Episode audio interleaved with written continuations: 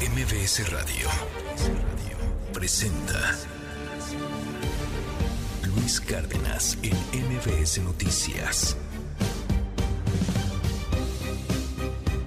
6 de la mañana con 5 minutos. Muy, pero muy buenos días a toditita la República Mexicana. ¿Cómo está, oiga? No sabe el privilegio, el gustazo que me da volver con usted. Y bueno, pues de entrada mandarle un abrazo a Sheila Amador. Gracias, Shey, por estar aquí al frente de este espacio noticioso durante eh, los últimos días. Ahí nos, nos, fuimos, nos fuimos de pinta. Algunos días estábamos de vacaciones, ya estamos de regreso. Y, y vamos con todo, de regreso con todo, con las pilas recargadas y con esta rola con la que iniciamos hoy, miércoles 30 de agosto, el día de las víctimas de desaparición forzada. Hay que entender que hay distintos tipos de desapariciones. La desaparición forzada es aquella en la cual el Estado, o sea, un municipal, un estatal, un federal, un militar, un funcionario público, alguien, el Estado, te secuestra. Los levantones, los levantones que se dan, pero de los soldados, no de los narcos. El narco no te hace una desaparición forzada, puesto que es civil, solamente una autoridad, solamente un ente como la Guardia Nacional, que tiene acusaciones de desaparición forzada, además de ejecuciones extrajudiciales.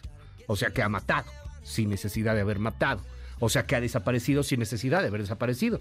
Pero solamente se refiere a eso, a las desapariciones de las cuales hay una responsabilidad directa, directa del Estado, como lo de Ayotzinapa, en donde los policías de Cocula secuestraron a los chavos y los llevaron a las manos del crimen organizado. Esa fue una desaparición forzada. O en Chihuahua también pasaba mucho. En fin, estamos escuchando a Juanes, la canción desaparecida, hoy en este día de luto para un país como México que sufre mucho de esto, días de víctimas de desaparición forzada. 6,7. Esta es la primera de MBS. ¿Sabes que en los nuevos libros de texto hay una puerta abierta al abuso sexual infantil? Las partes privadas de su cuerpo no deben ser tocadas sin su consentimiento. O sea, con su consentimiento sí los pueden tocar si no se logra convencer por la razón que fuera a Dante Delgado, presidente del partido MC, nosotros estamos dispuestos a construir de manera directa con los liderazgos de este partido si en el momento, en la decisión, en la construcción del proyecto es Xochitl Galvez, el PRI va a ir unido todos a apoyar porque lo que necesitamos es ir juntos todos. Quien tiene experiencia en la política sabe que cada dirigente, cada organización está en plena libertad de tomar las decisiones que estime conveniente. Vamos a proteger a la Corte y vamos a tratar de empujar recursos a las entidades federativas. La Corte tiene un presupuesto que no se puede mover, que es el que da independencia a los jueces. Nunca más, nunca más en lo que me quede de vida y de carrera política volveré a ser presa de ningún burócrata de partido. Las decisiones que nosotros tomemos las tomamos en Jalisco. Aquí no aceptamos órdenes ni imposiciones de nadie. Así de claro. ¡Ah! Como los caibiles no se metan con su perro madre. ¿Ah? quita los chalecos, quita los chalecos. Vaciémosle a su perro madre. ¡Ah! Sí, pinche, pinche culero de mierda. Ya valieron. Estoy harto, como miles o tal vez millones de mexicanos, de la inseguridad. Pero me da mucho coraje que la inseguridad siga creciendo y que las autoridades parecen que no hagan nada.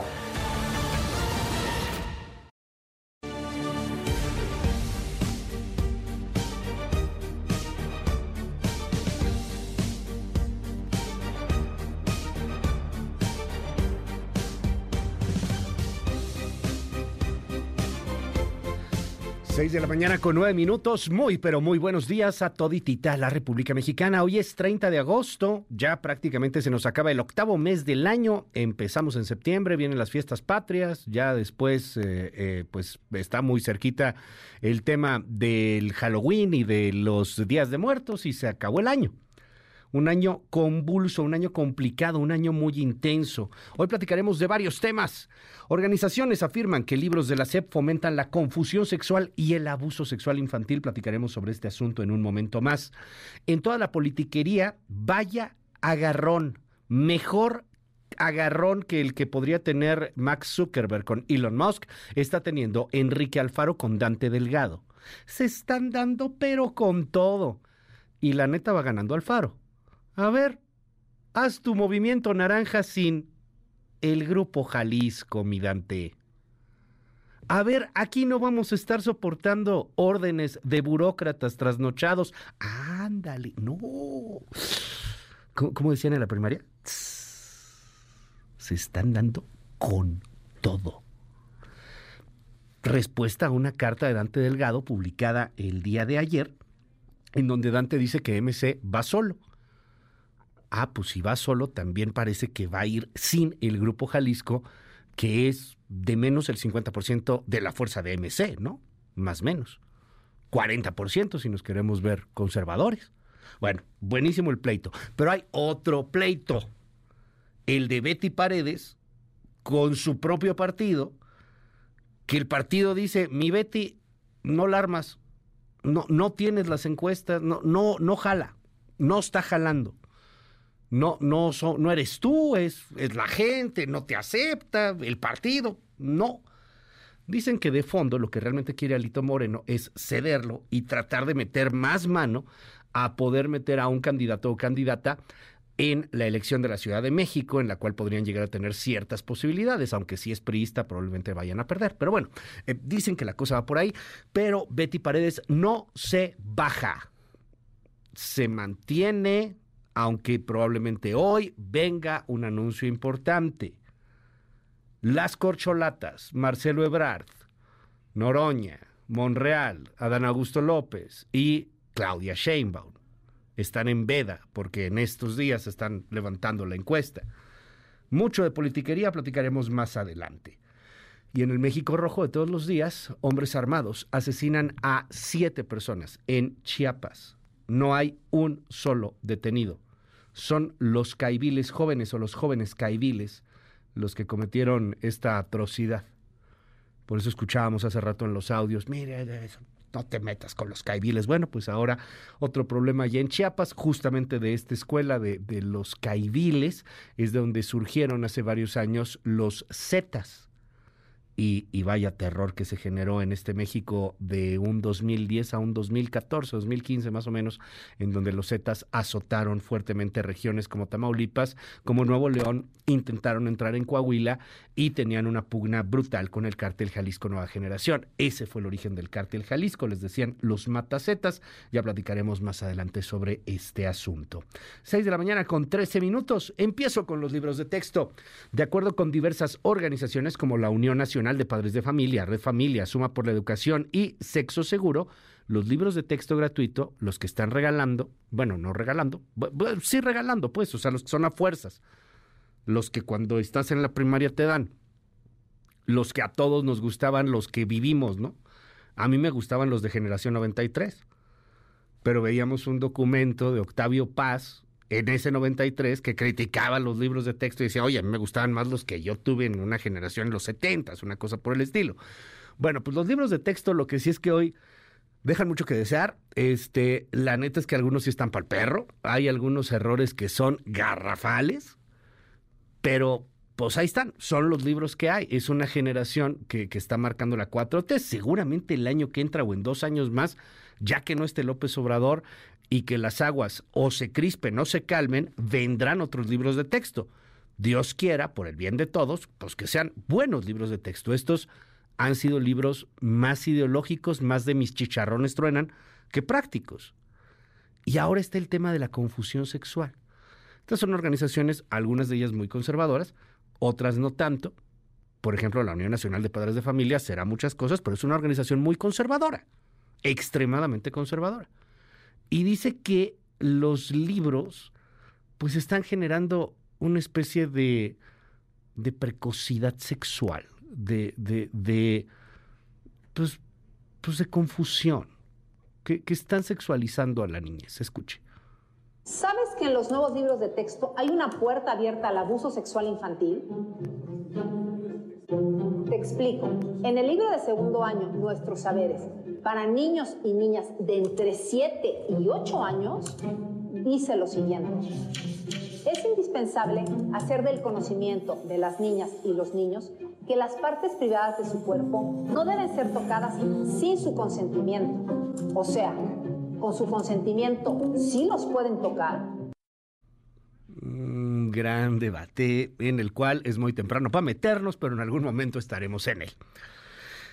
Es un debate que está ahí. Sí ha habido críticas de que están sexualizando los libros. Hay otros que dicen no, hay que ser mucho más abiertos creo que ese no es el gravísimo problema. Uno de los graves problemas, a mí el que me parece un poco más escandaloso, pues es la ausencia total de matemáticas, ¿no? O que resuelvas los problemas matemáticos contando estrellas, lo cual es muy romántico, muy poético, pero francamente, pues carece del rigor matemático que requerimos en esa edad para tener una formación y un pensamiento crítico.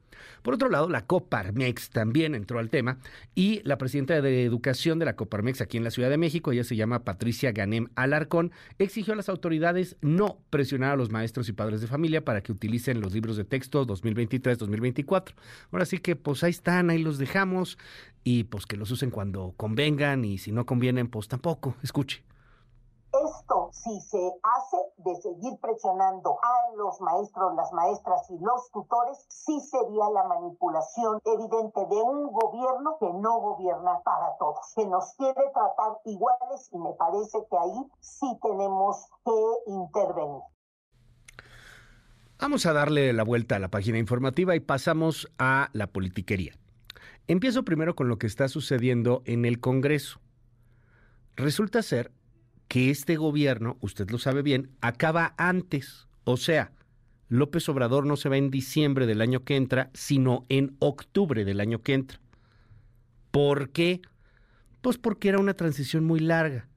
Ganabas en junio, llegabas a diciembre, los legisladores hace casi 10 años dijeron hay que eliminar esto, sí, tienen razón, y que también pues, sea más rápido el tema de, del cambio de gobierno, estamos de acuerdo, vale.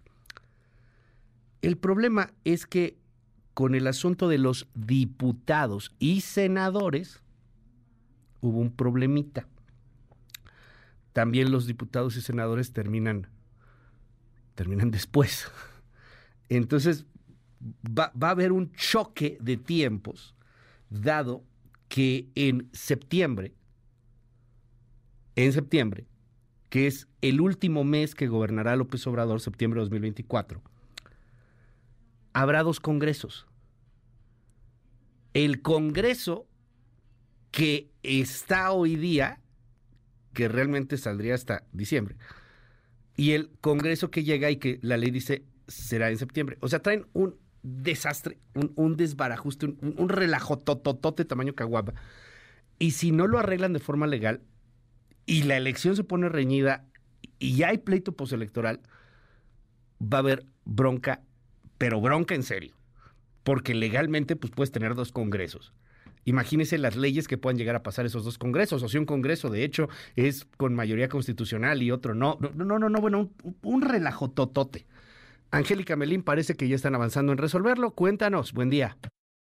Hola Luis, buenos días, gusto saludarte. También saludos a los amigos del auditorio. Así es, en el Palacio Legislativo de San Lázaro se le está poniendo remedio a los errores parlamentarios cometidos hace 10 años en la reforma electoral del 2014, cuando, de manera equivocada, se estableció en el artículo 65 constitucional que la siguiente legislatura iniciaría en agosto de 2024, mientras todavía está en funciones la actual legislatura, lo que genera el riesgo de que el año entrante haya diputados en funciones al mismo tiempo. El presidente de la Comisión de Puntos Constitucionales de San Lázaro, el diputado de Morena Juan Ramiro Robledo, destacó que durante la reunión de esa instancia parlamentaria, la mayoría aprobó los cambios propuestos por los coordinadores de Morena en el Senado y en San Lázaro. Aquí la explicación de lo que salió adelante. Y lo que propusieron es regresar el, texto del artículo 65 en el primer párrafo a como estaba antes del año 14, porque esa reforma del 14 no tenía mucha razón de ser, creaba de aquí para el futuro, todavía está vigente, pero si se aprobara esta reforma finalmente y se modificara la constitución, pues entonces corregiría esa situación rara que, que dejaba el actual artículo 65, en donde habría de aquí en adelante una legislatura por 37 meses y otra por 35. El diputado Robledo Ruiz señaló que las modificaciones en materia de uniformidad de los primeros periodos de sesiones ordinarios del legislativo se van a turnar a la mesa directiva del recinto para que se discutan en cuanto inicie el periodo ordinario de sesiones en septiembre próximo. Recalcó que es necesario corregir las inconsistencias cometidas en la anterior reforma electoral. El día en que concluye el trienio, es decir, el 31 de agosto y la siguiente ingresaría el primero de septiembre, como siempre. Por, por única vez, este presidente, López Obrador, nuestro presidente actual, eh, habría ejercido un cargo por cinco años y diez meses, los siguientes por los seis años completos. Pues por lo que se ve, pues sí hay una certeza de que habrá una mayoría suficiente. Los grupos parlamentarios más numerosos aquí en la Cámara de Diputados pues son anuentes, es el reporte. Buenos días. Ahí vamos a seguir dando, dando cobertura a este tema. Ojalá que se resuelve, porque si no, pues imagínense nada más, el siguiente año pues nos enfrentaríamos a una verdadera crisis constitucional, una crisis política, si es que la elección termina cerrada y, en fin, muchos factores hoy día que se aprecian distantes, pero que son muy factibles. 6 de la mañana con 21 minutos. Vámonos a la politiquería de todos los días. Ayer salió publicada una carta, carta amplísima como le gustan a Dante Delgado, más largas que la cuaresma, en donde Dante Delgado dice que no hay una sola razón para que Movimiento Ciudadano se sume a una alianza de impresentables, condenada al fracaso Señaló al PRI y al PAN por representar la corrupción, la impunidad, el autorismo y la represión. 2024 nos pondrá a prueba a todos, dice Dante Delgado en su carta. El tema es que Dante Delgado parece que es el dueño de Movimiento Ciudadano. Y cuando Dante Delgado dice en una carta, no vamos a unirnos a los partidos, no vamos en alianza, pues entonces desacredita, desautoriza, le cierra la boquita al Grupo Jalisco. ¿Y quién es el Grupo Jalisco? Pues el que encabeza a Enrique Alfaro y que Enrique Alfaro sí quiere ir en alianza. En parte porque se ve cañón que Jalisco retenga el poder con Movimiento Ciudadano solo. MC necesita en Jalisco el apoyo de la alianza, de hecho. O sea, de ese tamaño la bronca. Bueno, la carta se ve que puso mal y de malas a Enrique Alfaro que respondió así a Dante Delgado. Lamento mucho lo que está pasando con Dante, porque de verdad es un hombre al que yo le tengo aprecio. Lo veo fuera de control y declarando cosas de manera muy desesperada. Ojalá recapacite, ojalá reconsidere, por el bien de él sobre todo. Es un hombre que por su trayectoria, por su historia, no merece acabar haciendo sus papeles. Leía al final de su carta que decía que había que cambiar la historia y no repetirla. Pues yo simplemente diría, la historia que yo me comprometí a cambiar ya la cambié. Les deseo éxito en su ruta. Ahora sí les toca ganar elecciones y ahora sí les tocará conseguir sus recursos, del que viven muchos vividores que están ahí alrededor de ese proyecto, diciendo, opinando y generando eh, este ambiente de tensión. Pues ahora sí que saquen sus votos, ¿no? No nomás sus declaraciones. Nunca más, nunca más, en lo que me quede de vida y de carrera política, volveré a ser presa de ningún burócrata de partido. Las decisiones que nosotros tomemos las tomamos en Jalisco. Aquí no aceptamos órdenes ni imposiciones de nadie. Así de claro. Sas. Sas. Sas. Bueno, la cosa no para ahí. Resulta que el presidente nacional del PAN, Marco Cortés, advirtió que si Dante Delgado se niega a formar parte del frente, van a buscar sumar a los distintos liderazgos de Movimiento Ciudadano. O sea, igual y dejan solo a Dante. A Dante y a su candidato presidencial. Y a final de cuentas, quien tiene el papelito y quien tiene el mando es Dante Delgado, así que Dante Delgado puede imponer un candidato presidencial que se antoja pueda llegar a ser Samuel García que cada vez está más y más intenso en sus redes sociales. Y, que cada vez está más el run run allá en Monterrey. Saludos a hermanos regios de que puede ser él, de que puede ser él el candidato, por candidato disruptivo, candidato que dio sorpresa en su elección, etcétera. Él mismo dice que está puesto, ya, ya tuiteó, quieren candidato joven, yo tengo 35 años. Pues, no está mal no, no pega, no, no jala, no, no, daría más de 10 puntos, que es mucho para MC, pero muy poco para ganar la presidencia de la República. Pero pues así está el tablero. Esto es lo que dice Marco Cortés. Si no se logra convencer, por la razón que fuera, a Dante Delgado, presidente del partido MC, nosotros estamos dispuestos a construir de manera directa con los liderazgos de este partido que estén dispuestos a dar un paso hacia adelante y a que construyamos juntos en la coalición. La siguiente semana habrá definiciones importantes tanto del oficialismo como de la oposición. Vamos a tener a los candidatos o candidatas que perdón, pero francamente esto ya está más planchado que la ropa el primer día de escuela. A ver, es Claudia y es Ochil. A menos que pase cualquier otra cosa y no me vengan con que estoy violando la ley porque esa cosa que hicieron no es legal. Ni lo que está haciendo el Frente ni lo que está haciendo Morena es legal. Así que es Claudia y es Xochitl, no estoy violando nada. Si estuviéramos previo a la elección presidencial, estaría violando algo. Pero esto es una faramaya, una farsa, un albur. Y, todo este tema y este alborote y borlote es para que al final digan es Claudia y es Xochitl. La siguiente semana vendrán las definiciones. Después de las encuestas y los estudios y la encuesta circular. Veo a Mario Delgado con su cosa esta circular. ¿Por, qué tiene una encuesta circular Mario Delgado? No, no entendí por qué tiene, es como la pirinola, como, como un casino, dale la a ver quién llega. Ay, mira, siempre cae Claudia. Bueno, pues Xochitl Galo fue recibida al grito de presidenta, presidenta, porque pues ya es Xochitl, al parecer. Nada más que Betty Paredes, pues tiene que bajarse. Dicen que a lo mejor hoy pasa. Escuche a Xochitl Galvez. Yo estoy lista para el domingo, para lo que viene, con el respaldo y el apoyo pues, de muchos y muchas ciudadanas y del Partido Acción Nacional y el Partido de la Revolución Democrática y todo mi reconocimiento, mi amplio reconocimiento a Beatriz Paredes. Yo soy respetuosa del proceso interno del PRI. Sobre terminar sola el proceso sin contrincantes y declina Beatriz Paredes. ¿Te gustaría? A, a ver, la única que va a tomar una decisión y yo la voy, respeto enormemente es Beatriz Paredes. Yo estoy lista para el domingo. Desgastada la garganta de Xochitl Gálvez. Y apenas llevamos un mes de campaña. Tacañón, pues por eso es que las campañas no son, no son tan sencillas, por eso no, no duran tanto. En fin, bueno, pues Beatriz Paredes dice que, que pese a declaraciones que ha dado Alito Moreno, no va a, a, declinar de momento, que ella tomará una decisión en su, en su tiempo y en su momento. Lo dice en el marco de las plenarias del PRI en la Cámara de Senadores. Oscar Palacios, danos un adelanto.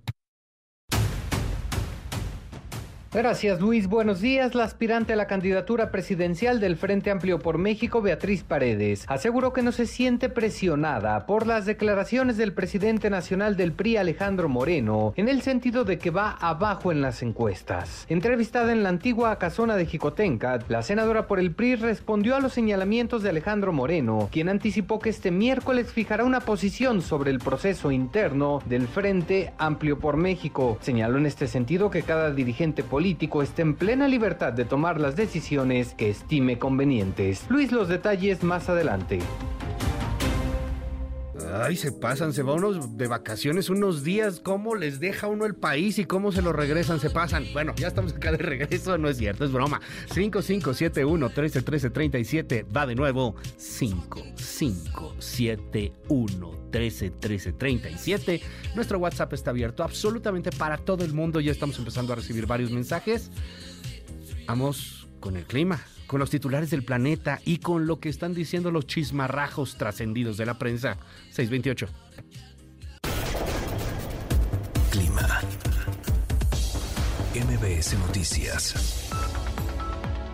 Hola, ¿qué tal Luis? Muy buenos días. Les informo que el monzón mexicano mantendrá las condiciones para lluvias fuertes a muy fuertes, acompañadas de descargas eléctricas en el noroeste mexicano, incluida la península de Baja California, con lluvias puntuales intensas y posibles granizadas en Durango y Sinaloa. Por otro lado, canales de baja presión sobre el noreste, occidente, centro, sur y sureste del país, en combinación con entrada de aire cálido y húmedo del Océano Pacífico y Golfo de México, generan chubascos a lluvias muy fuertes en dichas regiones con puntuales intensas en Nayarit, Jalisco, Oaxaca y Chiapas. Por su parte, el sistema frontal número uno se extenderá sobre el norte del Golfo de México y dejará de afectar al país. Finalmente continuará el ambiente muy caluroso en el noroeste, norte y noreste de la República Mexicana, con temperaturas máximas superiores a 40 grados en Baja California, Sonora, Nuevo León y Tamaulipas. Para el Valle de México tendremos ambiente fresco a templado, cielo medio nublado y bancos de niebla en zonas altas que rodean al Valle de México. Por la tarde se pronostica cielo medio nublado, nublado con lluvias a intervalos de chubascos en la Ciudad de México y lluvias puntuales fuertes en el Estado de México. Estas podrían estar acompañadas de descargas eléctricas y caída de granizo, viento con rechas de hasta 50 kilómetros por hora, temperatura mínima de 14 a 16 grados y máxima de 25 a 27 grados. Para Toluca, Estado de México, temperatura mínima de 10 a 12 grados y máxima de 23 a 25 grados. Este es mi reporte, los saluda Nayeli Loza.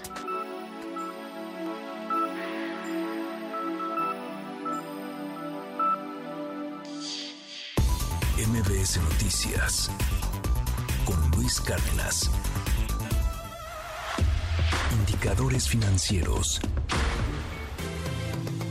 Hola Luis, buenos días a ti, buenos días también a nuestros amigos del auditorio. Te presento a continuación cómo van a arrancar en esta jornada los principales indicadores del mercado cambiario, bursátil y petrolero. El Dow Jones Industrial tuvo un avance de 0.83%, hoy comenzará en las 34.857.67 unidades. El índice tecnológico Nasdaq avanzó 2.10%, hoy comenzará en las 15.376.55 unidades. El S&P MV de la Bolsa Mexicana de Valores siguió la tendencia positiva de Wall Street, ganó 1.50% y hoy arrancará en las 54.261.33 unidades. Divisas. En el mercado cambiario, el dólar de ventanilla bancaria se compró en 16 pesos con 29 centavos, se vendió en 17 pesos con 24, el euro se compró en 18 pesos con 2, se vendió en 18 pesos con 58 centavos, la libra esterlina se adquirió en 21 pesos con 20, se vendió en 21 pesos con 25. En el mercado de metales, el centenario de oro se compró en 21 mil pesos, se vendió en 41 mil pesos. Finalmente te comento cuáles son los datos del mercado petrolero. El West Texas Intermediate cerró la jornada en 80 dólares con 10 centavos por barril. El Brent del Mar del Norte se ubicó en 84 dólares con 42 centavos por tonel, mientras que la mezcla mexicana de exportación se cotizó en 76 dólares con 16 centavos el barril. Luis es mi reporte al auditorio. Muy buenos días. MBS Noticias con Luis Cárdenas.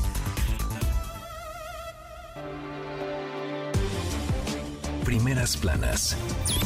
El Universal. PRI busca evitar elección del frente en urnas. Teme injerencia del gobierno. Uno de los escenarios es que la encuesta se realice y se adelanten los resultados para definir por default a una ganadora sin hacer la votación primaria del domingo. Milenio. La oposición hierve. Alfaro tunde a Dante y Alito alborota al PRI. El jalisciense ve al líder de Movimiento Ciudadano fuera de control y lo llama burócrata de partido. Moreno dice que nadie está encima del tricolor y Paredes no se engancha. Reforma. Demandan a México por deuda de Azteca. Reclaman por impago de 488 millones de dólares. Inician en Estados Unidos reclamo legal. Acusan ilegalidades de jueces de Ciudad de México. Excelsior.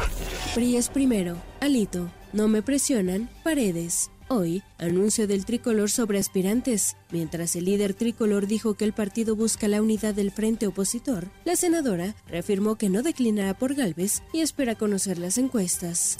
Animal político. Frente amplio. Así sería la contienda final entre Xochil Galvez y Beatriz Paredes. La jornada. Perdieron Calderón y Peña privatización silenciosa del ISTE. Se subrogó su operación con contratos por 88 mil millones. El financiero. Disminuye la pobreza laboral a su mínimo de 11 años. Pasó a 37.8% en el segundo trimestre del año, el nivel más bajo para un periodo abril-junio desde 2012. El economista. Ajustan a la baja el PIB del segundo trimestre. Registró crecimiento de 3.56% anual. En abril-junio se ubicó en 0.8% en términos reales contra el primer trimestre. Reporte Índigo. Conseguir medicamentos por cualquier vía. El desabasto de fármacos de alto precio para atender enfermedades crónico-degenerativas tiene en jaque a varios hospitales del país. Familiares de los pacientes afectados han emprendido una guerra de amparos para obligar a los centros médicos a garantizar la distribución de estos productos. El sol de México. Apagones afectan a 20.000 negocios. Colapsan transformadores en Tamaulipas. Empresarios aún no calculan los daños por la falta de energía en la temporada de calor. La prensa. Médico barato. El 35% de las 17.000 farmacias que hay en la zona metropolitana del Valle de México cuentan con un consultorio. Este binomio creció con la pandemia, pues es una opción económica y práctica. Ana Farmex. La crónica. Distribución de libros de texto aprobada en 30 de 32 entidades. Solo Coahuila y Chihuahua, con resoluciones judiciales específicas, quedan pendientes. MBS Noticias con Luis Cárdenas.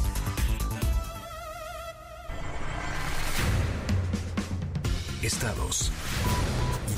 La Procuraduría General de Justicia del Estado, con apoyo de la Fiscalía General de la República y de la Secretaría de Marina, detuvo en el Estado de México al exdirector de radio y televisión de la entidad, identificado como Sergio N., quien es investigado por peculado en agravio de la administración pública. El sujeto es señalado por celebrar contratos millonarios que le causaron a la institución un detrimento patrimonial por más de 242 millones de pesos. Este martes se registraron enfrentamientos y bloqueos en varios puntos de la entidad, lo que dejó como saldo al menos seis personas ejecutadas a balazos. La Fiscalía Estatal ya abrió una carpeta de investigación contra los responsables de dicho multihomicidio ocurrido en el tramo carretero de Chicomucelo, Siltepec. También se reportaron bloqueos en los municipios de frontera Comalapa y Motocintla, así como enfrentamientos en Chicomucelo, Siltepec y Amantenango de la frontera. Una cabeza humana fue hallada junto a un mensaje amenazante frente a la Facultad de Arquitectura de la Universidad Juárez Autónoma de Tabasco, en Cunduacán, mientras que en la ranchería Las Flores de Comacalco fue encontrado un cuerpo descuartizado. Se presume que ambos restos podrían pertenecer a la misma persona. Por su parte, el alcalde de Cunduacán, Jesús Abraham Cano, indicó que podría tratarse de un ajuste de cuentas entre grupos criminales. Puebla. Un policía estatal muerto y otros dos agentes lesionados fue el saldo de un enfrentamiento armado registrado este martes en el municipio de San Miguel Xochotla. El hecho ocurrió cuando los uniformados montaron un operativo tras un reporte de personas armadas a bordo de vehículos, lo que desató una persecución y posterior balacera que concluyó con la detención de cuatro presuntos delincuentes. Sinaloa. Este martes, dos hermanos de 6 y 7 años fueron ingresados al Hospital Pediátrico de Culiacán, presentando síntomas de agitación psicomotriz, taquicardia y palidez, por lo que se les practicó un examen toxicológico, el cual salió positivo a metanfetaminas. Se reporta que ambos menores, trasladados al nosocomio por sus padres, se encuentran estables y en observación. MBS Noticias con Luis Cárdenas. Titulares del mundo. New York Times, Estados Unidos. Estados Unidos anuncia los primeros medicamentos elegidos para las negociaciones de precios de Medicare. Washington Post, Estados Unidos. Tormenta se intensifica hasta convertirse en huracán de categoría 4 antes de tocar tierra. El país, España. España choca con Reino Unido por incidentes en aguas junto a Gibraltar. Le Monde, Francia. Emmanuel Macron investiga a los partidos políticos para relanzar su mandato de cinco años. The Guardian, Reino Unido. Gran Bretaña debe tomar en serio los abusos de los derechos humanos en China, dice primer ministro. Der Spiegel, Alemania. Digitalización, reducción de burocracia, impulso económico lo que decidió específicamente el semáforo en su reunión a puerta cerrada. Corriere della Sera, Italia. Conti, el desafío de la salud. Funcho de São Paulo, Brasil. El gobierno de Lula última propuesta para prohibir a los militares ocupar cargos políticos. El Clarín, Argentina. Aumenta el rechazo a los bonos de masa y ya llega a provincias oficialistas. Al Jazeera, Medio Oriente. Gabón. Los soldados toman el poder y mantienen al presidente Bongo bajo arresto domiciliario. En un momento regresamos. Continúa con la información con Luis Cárdenas en MBS Noticias. En miércoles de plaza, saber elegir es un arte. En tienda y en línea, lleva la papaya maradola 24.90 el kilo. Ven a la comer y descubre. Miércoles de plaza. Aprovecha los últimos días de Delicias de la Cocina en Liverpool, con hasta 30% de descuento en los mejores electrodomésticos de cocina de las mejores marcas como Oster, Power Excel, Chefman y KitchenAid. Hasta agosto 31, consulta restricciones. En todo lugar y en todo momento, Liverpool es parte de mi vida. Boeing se renueva. Conoce nuestro nuevo envase de vidrio retornable. Sí, cambiamos por fuera, pero no por dentro. El mismo sabor de Boeing en un nuevo envase. Pide tu Boeing bien frío, agítalo como quieras y disfruta su sabor frutalmente delicioso. Boeing es Boeing. No aceptes imitaciones. Un producto de Cooperativa Pascual. Come bien. Amiga y amigo turista. Si viajas en la carretera federal Chilpancingo-Iguala, haz un alto y visita el parador turístico de artesanías Xalitla, donde artistas guerrerenses exhiben sus piezas para venta de manera directa a solo 52 kilómetros de la capital del estado. Transformando Guerrero. En México, 60 millones de personas necesitan lentes y solo el 25% los usa. Este regreso a clases, en la compra de tu armazón, Ópticas Lux te regala los lentes. Cuida la vista de tus pequeños hoy y estarás sembrando éxitos para el mañana. Ven con los expertos. Ópticas Lux. Ven más allá. Promoción válida al comprar un armazón. Exclusivo para estudiantes y profesores presentando identificación vigente. Vigencia el 17 de septiembre. Ay, ¿ahora dónde van a arreglar mi coche? Complementa tu póliza para que reparen tu auto en la agencia como debe ser. Si tienes auto, tienes compañía. HDI Seguros, tu compañía. Consulta con tu agente o visita hdi.com.mx. Conoce condiciones. Llegó la venta nocturna de regreso a clases Office Depot.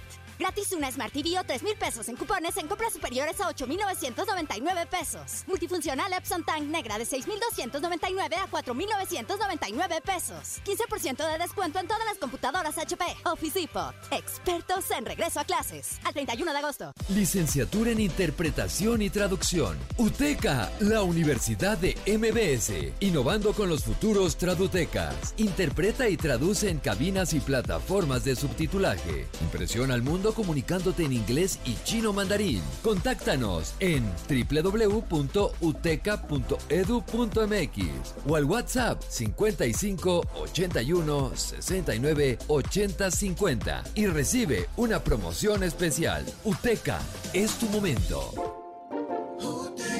La Universidad de MBS. Habla Andrés Manuel López Obrador. Mi padre se ponía feliz cuando le llegaba su pensión del Seguro Social. Eso lo tengo muy presente. Por eso cuando llegué a jefe de gobierno establecí lo de la pensión para los adultos mayores. Y ahora son 12 millones de adultos mayores que reciben la pensión. Y el año próximo va a aumentar la pensión 25%. Por el bien de todos, primero los pobres. Quinto informe, Gobierno de México. La emoción tiene nombre. Estrena un Nissan con la primera mensualidad gratis, más un año de seguro gratis, más 0% de comisión por apertura. Solo con Credit Nissan, CAT promedio del 18.8% sin IVA, del 1 de agosto al 31 de agosto de 2023. Consulta términos, condiciones y modelos participantes en nissan.com.mx. Este mes en Dormimundo. Agosto al costo. Precios listos nunca antes vistos. ¿Y si mejor hacemos un hashtag? Agosto al costo de Dormimundo. Hasta 12 meses sin intereses. Además, todas las medidas a precio de individual en modelos seleccionados de América y Therapeutic. Dormimundo. Especialistas del descanso. Consulta términos válido al 4 de septiembre. Estamos de regreso. MBS Noticias con Luis Cárdenas. Continuamos. Trascendió en la prensa. Reforma Templo. Mientras Alfonso Durazo anda muy entretenido jugando al árbitro de la contienda interna de Morena, en Sonora se preguntan si el gobernador sabrá lo que está pasando en su terreno. Resulta que hay una creciente inconformidad en aquel estado, porque las tarifas que cobra la Comisión Federal de Electricidad se dispararon más que el precio del limón. Se habla de incrementos de hasta 500% en algunos casos y recibos de uso residencial de cerca de 10 mil pesos. Debido a esto, los usuarios sonorenses ya comenzaron a organizarse y a protestar, mientras el gobernador Durazo mmm, ni sus luces. Bajo reserva del Universal. Nos hace notar que ayer en la plenaria del PAN, realizada en la sede nacional de este partido, estuvo presente la senadora Lili Telles, quien declinó participar en el proceso interno por la candidatura presidencial del Frente Amplio por México ante la falta de reglas claras. Doña Lili, nos dicen, solo estuvo unos minutos y desapareció a pesar de que en la conferencia de prensa, tanto el presidente nacional del PAN, Marco Cortés, como la aspirante presidencial, Xochitl Gálvez, subrayaron la importancia para el partido y para la contienda del 2024 de contar con su respaldo. ¿Habrá tal respaldo por parte de la senadora Telles? Confidencial, el financiero. El que anda emocionado con la postura del líder nacional de Movimiento Ciudadano de ir con candidato propio en el 2024 es el gobernador de Nuevo León, Samuel García. Y como quizá entienda que sus atributos y trayectoria no le alcanza, quiere jugar a la carta de la edad. La muestra es lo que dijo en una reunión con jóvenes de su estado. ¿Sabían ustedes que la Constitución Federal de México prohíbe a los jóvenes participar para la presidencia? Hay un artículo que establece que para ser presidente de la República tienes que tener 35 años o más el día de la elección. Por eso llega puro viejito. Pero adivinen qué, tengo 35. Y aquí les pregunto, ¿quieren un presidente joven, con nuevas ideas o lo de siempre? ¿De verdad cree que le funcionará? Trascendió de milenio que cuando está por definirse quién será la presidenta del Senado para este último año de la 55 legislatura, desde el cuartel de Morena se perfilan la actual vicepresidenta Ana Lilia Rivera y la quintana roense Maribel Villegas, quien iba a ocupar ese cargo cuando regresó Olga Sánchez Cordero y le pidieron que esperara. Después, cuando aspiraba a gobernar su estado, el partido le pidió el lugar para Mara Lezama y a cambio le darían la Secretaría General de Gobierno, pero la hicieron a un lado, por lo que ahora parece que ya le toca, además de sus aptitudes. A ver. Rosones de la razón. Fuerte mensaje el que mandó ayer el gobernador de Jalisco, Enrique Alfaro, al dirigente nacional de Movimiento Ciudadano, Dante Delgado, y quedó claro que no es propiamente al hombre, sino la centralidad en la que éste se ha puesto a sí mismo dentro de Movimiento Ciudadano y en el debate por la definición del futuro. Alfaro, nos comentan, ha puesto sobre la mesa el reto de poner los oídos no solo entre los que quieren cambiar al país y ganar elecciones con mensajes motivacionales en redes, sino a los que entienden de contiendas políticas que se ganan con causas, arrestos y liderazgos a ras de piso. Por eso, el jalisciense dejó claro que en su estado hay un proyecto con vida propia que podría salir adelante como ya lo ha hecho antes. Yo nunca, nunca más, en lo que me quede de vida y de carrera política, volveré a ser presa de ningún burócrata de partido, declaró.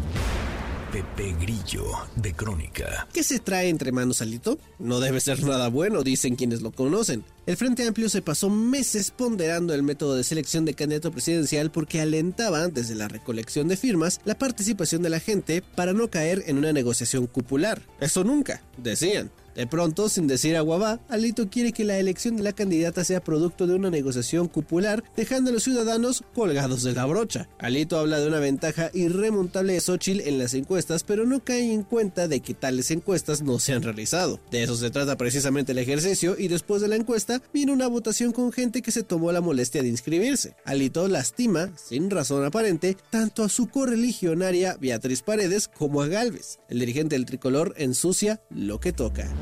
Rayuela de la jornada. Después del revolcón que le puso la priista, ¿cómo conseguirán volver a inflar a la señora X? En un momento regresamos. Continúa con la información con Luis Cárdenas en MBS Noticias.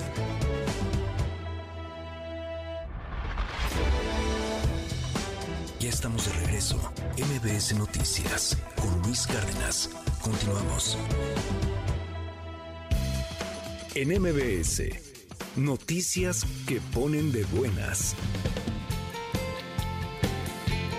Si tienes entre 18 y 29 años y eres de nacionalidad mexicana, recuerda que puedes ser parte del cambio por un mundo sostenible y participar en la Red Juvenil por la Agenda 2030, adoptada por la Asamblea General de la ONU. Las y los seleccionados participarán en un proceso de capacitación que fortalezca sus habilidades para contribuir a la promoción de la Agenda 2030 a nivel local y nacional. La convocatoria estará abierta hasta el 8 de septiembre y toda la información la encontrarán en el portal del INJUVE. ¿Cómo parte de la conmemoración por el 65 aniversario de la Canirac, la Lotería Nacional ha puesto en marcha el programa que incluye 32 billetes alusivos a la gastronomía mexicana para promover la cultura y tradiciones culinarias de cada región. En esta ocasión le toca a los tacos de canasta, platillo emblemático del estado de Tlaxcala. tacos de canasta, El sorteo mayor alusivo a los tacos de canasta será el próximo 5 de septiembre a las 8 de la noche. Esta noche seremos espectadores de un evento excepcional, la Superluna Azul.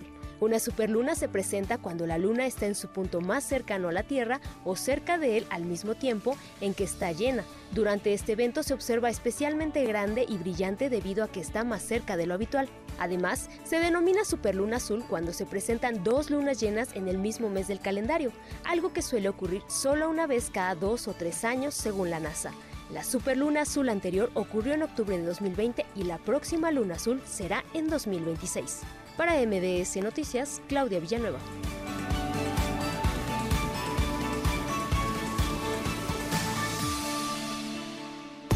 MBS Noticias con Luis Cárdenas.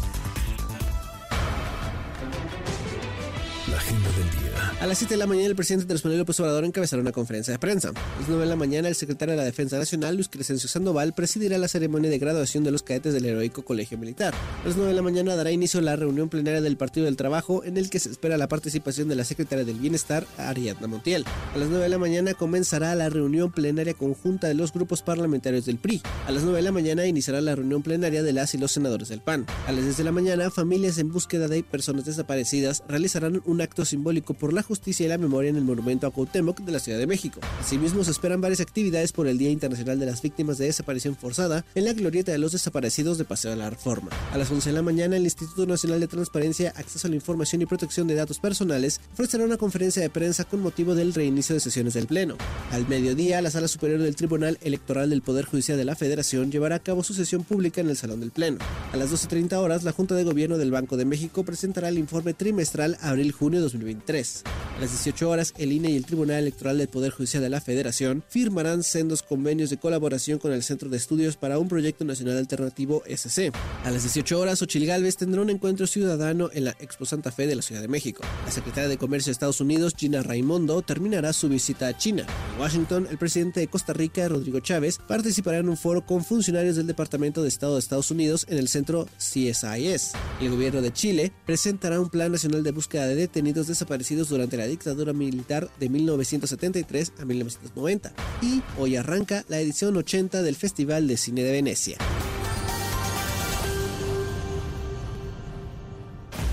Ya estamos de regreso. MBS Noticias con Luis Cárdenas. Continuamos.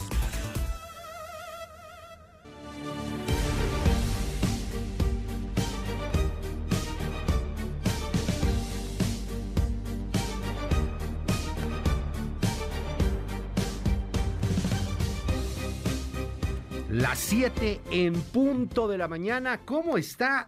Muy, pero muy buenos días a toditita la República Mexicana. Ya estamos de nueva cuenta aquí con todo en MBS Noticias. Oiga, de entrada, un abrazo, muchísimas, muchísimas gracias a Sheila Amador, nuestra directora de información aquí en MBS Noticias, por eh, pues la cobertura que se hizo por estar al frente de este espacio durante los últimos días.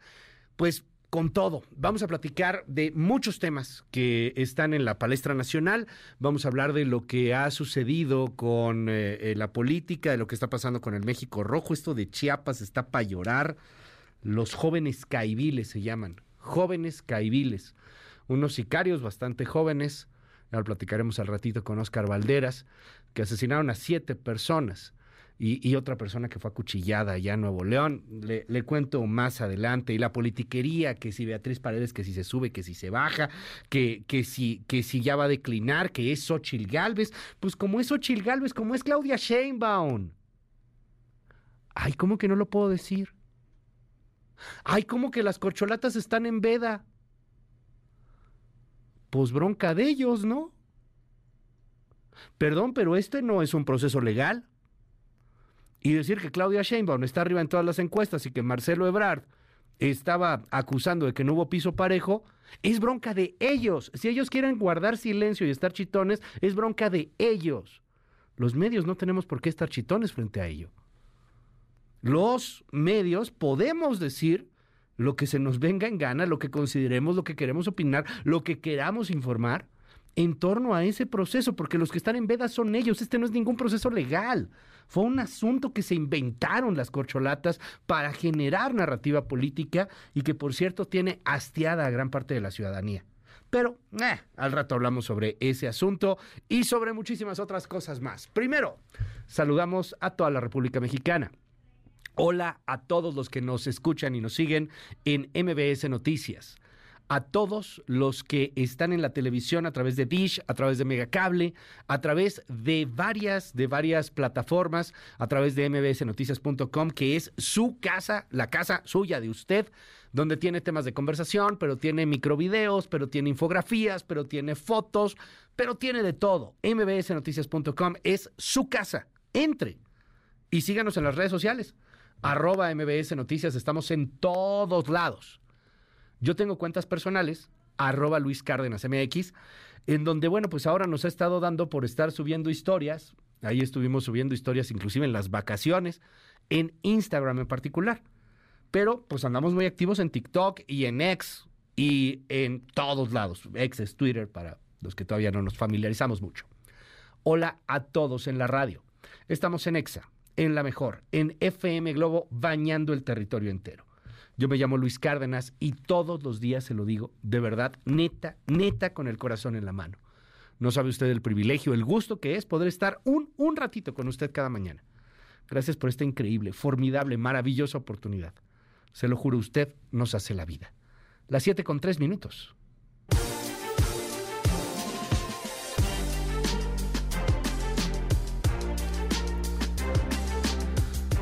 Oiga, un abrazo allá a Nayarit, mucha gente que nos escucha en Nayarit, temas importantes que se están dando en Nayarit, por supuesto, les mandamos un abrazo. Tuvieron mal clima, anduvieron con malos climas en estos días.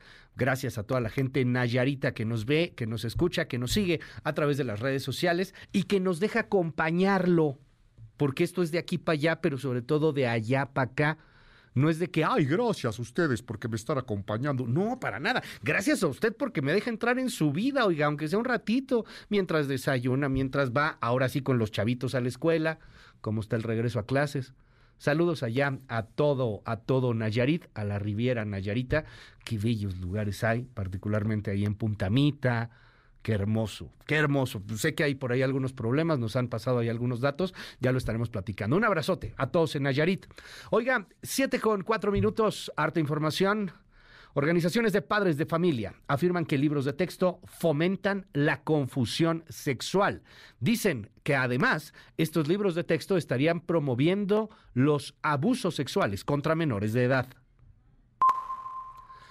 Enrique Alfaro, gobernador de Jalisco, revienta contra Dante Delgado. Clarito dice, no acatamos órdenes de dirigentes partidistas. Nunca más vamos a tener órdenes de burócratas. Todo porque Dante Delgado quiere ir solo. No quiere alianza con el PAN, con el PRI ni con el PRD. Sin embargo, Enrique Alfaro quiere esta alianza y quiere sumarse al apoyo a Xochil Gálvez. Pleito, pleito severo en el movimiento naranja. El PRI no le ha pedido a Beatriz Paredes declinar, o al menos eso es lo que dice Alejandro Moreno. Pero lo cierto es que las últimas declaraciones de Alejandro Moreno van en torno a la baja en las encuestas de Beatriz Paredes. Hoy se espera que haya un anuncio importante. Hay quien dice que Beatriz Paredes terminará por declinar y habrá una candidata única en el Frente Amplio. Es Xochil Gálvez. Estaremos pendientes. Hombres armados asesinan a siete personas en Chiapas. No hay ningún detenido. Se trata de los nuevos jóvenes caiviles, así se hacen llamar. Estos podrían pertenecer a la Escuela de las Américas, a lo que en algún momento generó a uno de los grupos terroristas de sicarios más escabrosos, más atemorizantes en el país, los Zetas.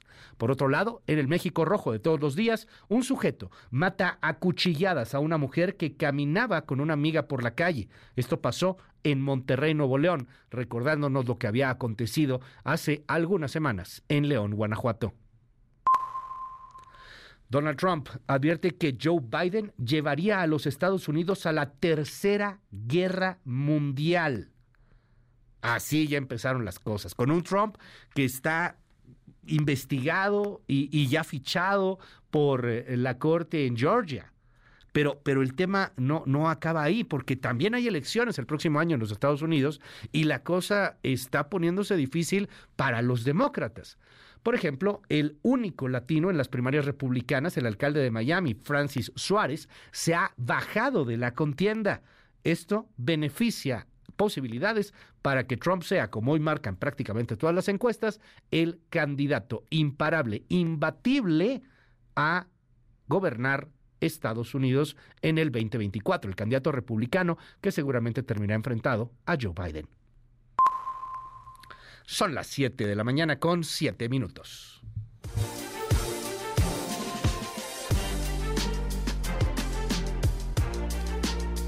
Le recuerdo que tenemos un WhatsApp abierto absolutamente para todo el mundo, 5571 131337.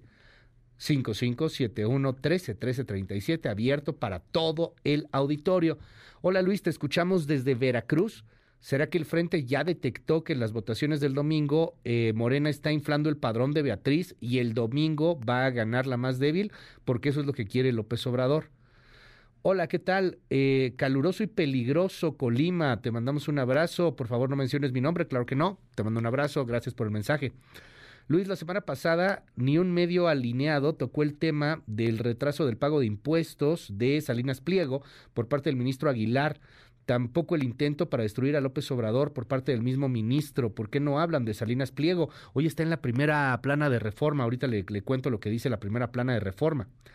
Eh, nos encanta el estilo de dar noticias. Bienvenidos. Gracias. Saludos allá desde Madero, Tamaulipas. Saludos a Los Cabos. Welcome back. Muchas gracias. Saludos en Tepic, Nayarit. Abrazote. Vámonos a tus puras payasadas y noticias de payasos y diche uno, y diche dos, y diche tres. No, es cierto. Bueno, pero gracias, gracias por los mensajes. Ya, ya extrañaba esto, hombre. Como que siento que no me quieren. Este 5571 131337. Oiga, neta, muchas, muchas gracias a nuestra directora de información, a Sheila Amador, que se rifó en estos días. Muchos mensajes también de apoyo y de reconocimiento a, a Sheila Amador. Me encanta este que dice, es que ya hace falta una periodista en ese espacio. Qué bueno que está Sheila Amador. Este, y que bueno, pues piden que se quede quede, etcétera, pero le mando un, abrazo de verdad. Muchísimas gracias a, a Shea. 5571 13 13 37 5571 13 13 37. Nuestro WhatsApp está abierto absolutamente para todo nuestro auditorio. Me voy con un tema ya no tan ya no tan divertido, ¿verdad? Me voy con un tema ya ya no frívolo, ya muy real. Usted ha visto el precio del aguacate y el precio del limón. En las últimas semanas se ha incrementado de manera brutal.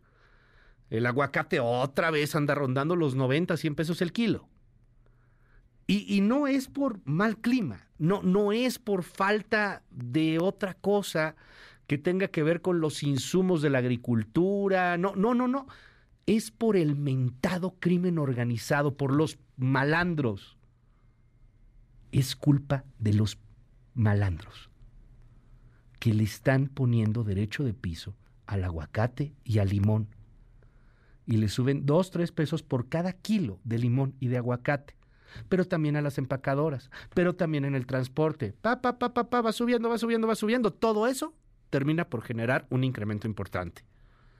Bueno, pues el sector limonero del Valle de Apatzingán, cumplió ya 12 días de haber suspendido el corte de el limón ante las amenazas de cobro de cuotas por parte de los Viagras, el brazo armado de los cárteles unidos. Esta pieza es de Michoacán, es de Marco Duarte.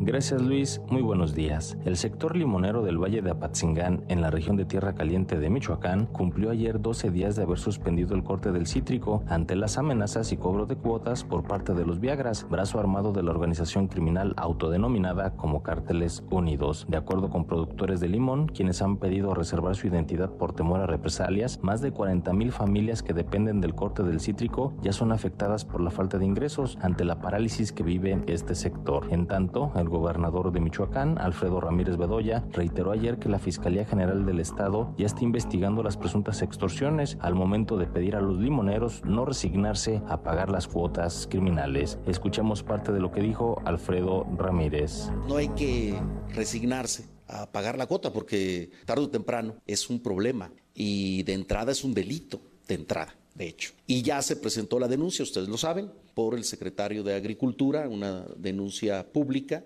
ante la Fiscalía, ya se está investigando para que se regrese al corte. Ya se había hecho pues parte normal desde hace dos décadas o más esta situación y tenemos que revertirla. En tanto, el ejército mexicano envió a Michoacán un contingente de 1.200 soldados, quienes se suman a las operaciones de la 43 zona militar con sede en Apatzingán en busca de restablecer el corte de limón en las 63.000 hectáreas del cítrico en Michoacán, en las que se producen por temporada 750.000 toneladas. Finalmente, cabe mencionar que los productores de limón han acusado a los Viagras de aumentar el cobro del impuesto criminal de 20 centavos a un peso por cada kilogramo de limón cortado en el Valle de Patzingán, cuya producción total representa el 70% del limón que se consume en el país. Hasta aquí mi reporte desde Michoacán.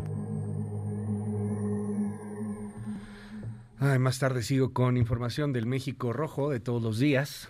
Y, y, pues ojalá que le entren al tema. El presidente de la República ha dicho que esto no es más que un acto propagandístico, pero con todo y todo y actos propagandísticos, pues mandó al ejército mexicano allá a Michoacán esto va más allá de la política y la politiquería de todos los días. Va para algo que nos afecta a usted y a mí. El precio del limón, el precio del aguacate, el precio de las cosas. El poder hacer el súper sin tener que pagar de manera inherente el impuesto al narco. Porque usted va al súper o usted va al mercado y cuando paga, también le está pagando a los Viagras. Qué bonito. ¿Y la autoridad? bien, gracias. Haciendo politiquería. Oiga, por otro lado, polémica con los libros de la SEP, ya regresó a clases. Ya, ya están los niños en clases y muchos niños, la neta es que no van a utilizar los libros de texto. Me decía alguien en, en el WhatsApp hace rato, es que se repartieron los libros. Pues sí, sí se repartieron. Muchos estados inclusive le agregaron una especie de fe de ratas y ahí los dejaron. Algunos no los van a usar. Hay organizaciones, y tengo que decirlo, organizaciones conservadoras, se vale ser conservador, así como se vale ser no conservador.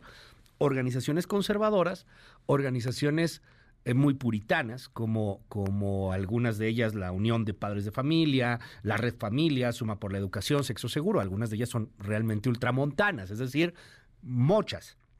Dicen que los libros de texto están sexualizando a los niños. Bueno, habrá quien piense que sí, habrá quien piense que no particularmente escuche la declaración de Rosario Laris de la Unión de Padres de Familia. ¿Sabes que en los nuevos libros de texto hay una puerta abierta al abuso sexual infantil? Te explico. En el libro de segundo año, Nuestros Saberes, para niños y niñas de entre 7 y 8 años, dice lo siguiente. Es indispensable hacer del conocimiento de las niñas y los niños que las partes privadas de su cuerpo no deben ser tocadas sin su consentimiento. O sea, con su consentimiento sí los pueden tocar. Bueno, mm, hay algunas otras cosas que han llamado la atención, como la maqueta del pene y que se pone erecto y estas cosas. Este, hay muchas cosas que llaman la atención. A mí lo que me parece más escandaloso, lo decía hace un ratito, es que se haya eliminado así de tajo y tijerazo a la matemática, ¿no?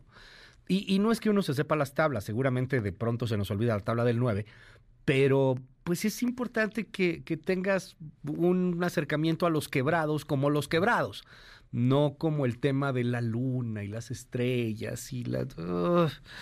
pensamiento matemático, crítico matemático, pues ni modo, se tiene que hacer a base de ese tipo de ejercicios, o eso es lo que dicen muchos pedagogos.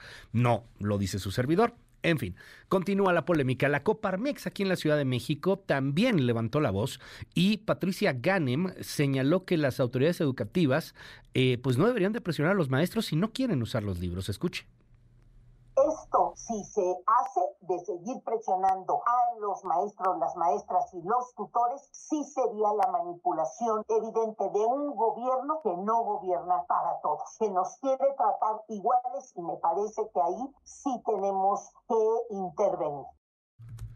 Bueno, vámonos a la politiquería de todos los días, las 7 con 16 minutos.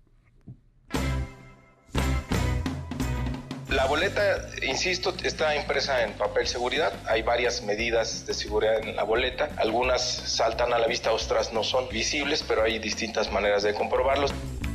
Hemos visto que las encuestas no la favorecen, estamos trabajando. Para nosotros lo más importante es el Frente Amplio por México. Beatriz Paredes es una mujer de Estado, es una mujer responsable con este país, comprometida y estoy seguro que Beatriz tomará siempre la mejor decisión.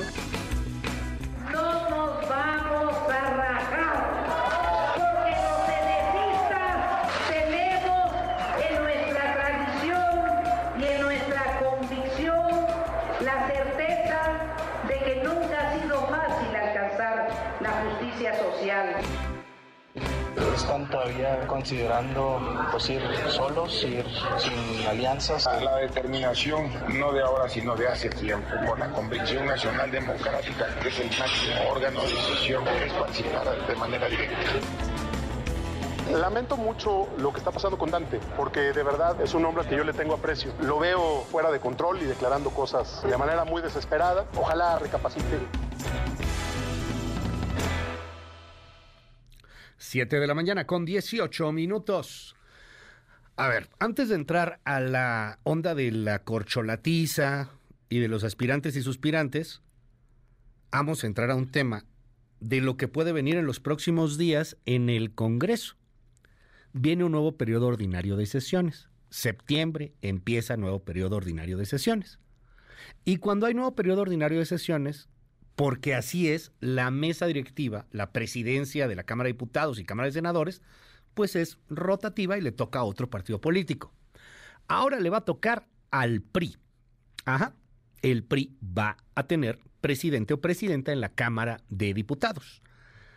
Escuche lo que dice el coordinador eh, Rubén Moreira en torno al tema de, de quién podría ser el siguiente presidente o presidenta de la Cámara de Diputados.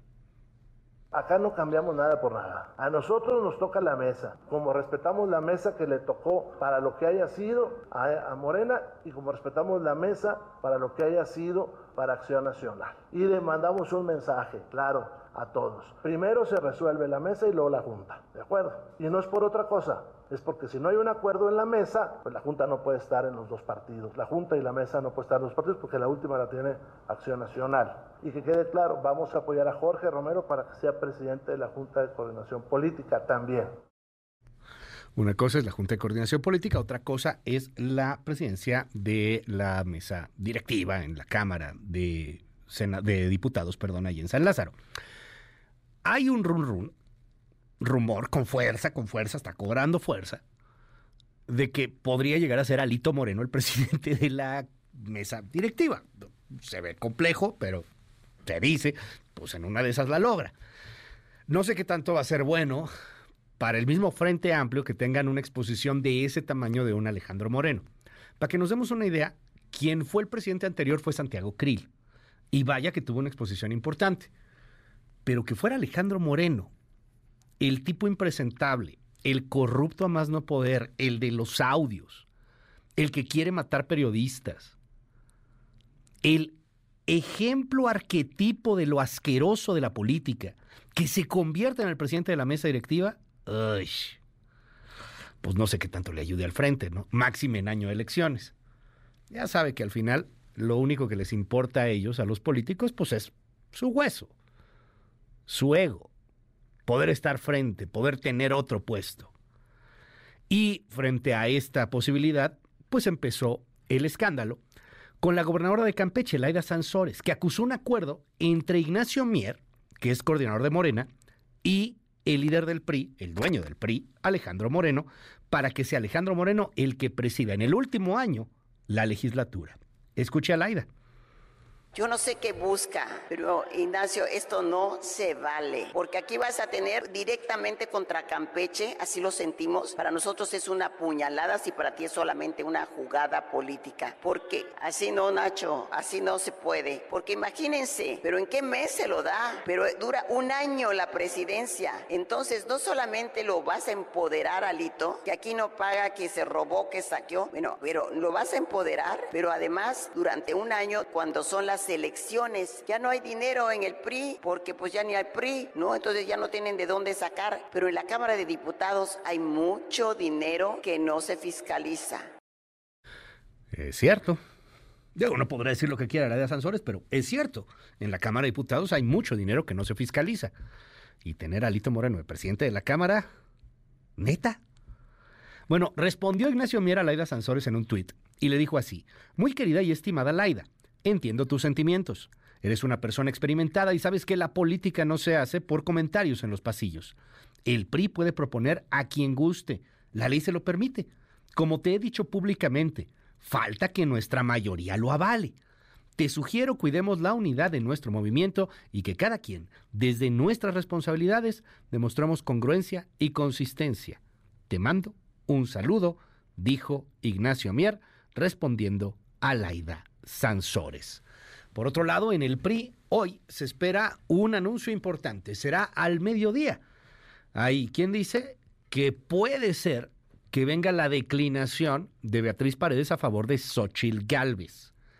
Mientras tanto, el PRI en este momento de manera oficial señala que no le ha pedido a Beatriz Paredes declinar, pero dice las encuestas no la favorecen y a final de cuentas ninguna decisión de partido puede estar eh, sobajada por el deseo de los militantes. Angélica Melín, cuéntanos. Luis, muy buenos días, qué gusto saludarte. Saludos también a los amables amigos del auditorio. Así es, en el PRI todo mundo negó que se esté presionando a la senadora Beatriz Paredes para que decline en sus aspiraciones de encabezar el Frente Amplio por México en 2024 y le ceda el paso a quien le lleva la delantera en las encuestas, la senadora del PAN, Xochil Gálvez, durante la inauguración de la reunión plenaria de diputados federales y senadores priistas, tanto el coordinador parlamentario del Tricolor en San Lázaro, Rubén Moreira, como el dirigente nacional y diputado federal del PRI, Alejandro Moreno, sostuvieron la postura respecto a que en las mediciones de preferencias electorales, hasta este momento en la contienda interna en el frente, la senadora Paredes Rangel no tiene todos los números a su favor, sin embargo, fueron tajantes en señalar que no se le ha pedido bajarse de la contienda, es el diputado Rubén Moreira. A ver, lo primero es una realidad, ¿no? Las encuestas que ustedes están viendo, pues ese es el resultado que dan, eso es lo primero. Lo segundo, el partido no le ha pedido a nadie que decline, hasta donde yo sé. El partido está claro que mañana nosotros tendremos que decidir muchas cosas del rumbo de México. Por su parte, Moreno Cárdenas, que no estuvo al inicio de la reunión plenaria, subrayó que no le ha pedido declinar a la senadora Paredes, aunado a que aprovechó para dejar muy en claro que si bien sus opiniones y posturas son muy respetables, el partido es el que tendrá la última palabra.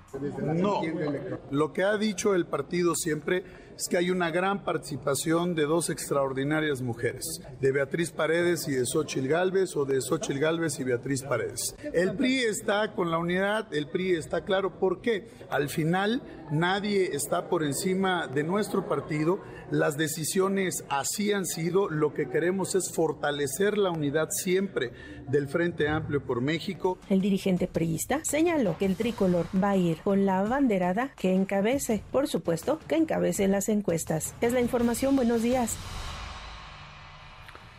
Muchas, muchas, muchas cosas se dicen, se barajan en torno al tema y todos son rumores, son rumores, como dice la canción.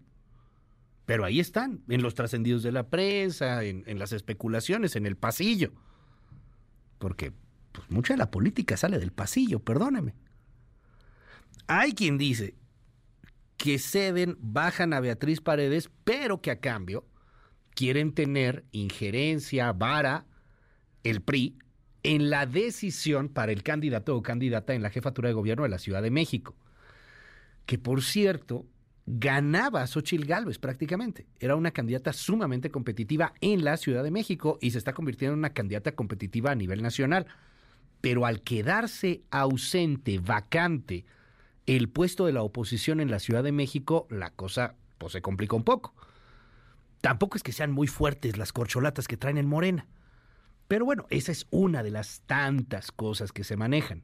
Hay quien dice que algo similar está pasando ya también en el, en el tema corcholatesco, en donde ahorita están en veda y en donde ahorita no habla nadie, ni Marcelo, ni Claudio, porque están tomando sus encuestas, etcétera. Bueno, pero que a lo mejor alguien de las corcholatas tiene la posibilidad de convertirse en candidato de Morena, de la 4T, en la Ciudad de México. Interesante. Vamos a ver, porque al final parece que la Ciudad de México es el gran, gran premio de consolación y que sienten que está muy fácil de ganar, pero realmente no, ni está fácil de ganar por la oposición, ni está fácil de retener por el oficialismo. Por otro lado, Xochitl Gálvez, que es prácticamente ya la candidata del Frente Amplio por México, dice que está lista y que respeta a Beatriz Paredes. Fue recibida con gritos de presidenta. Escuche.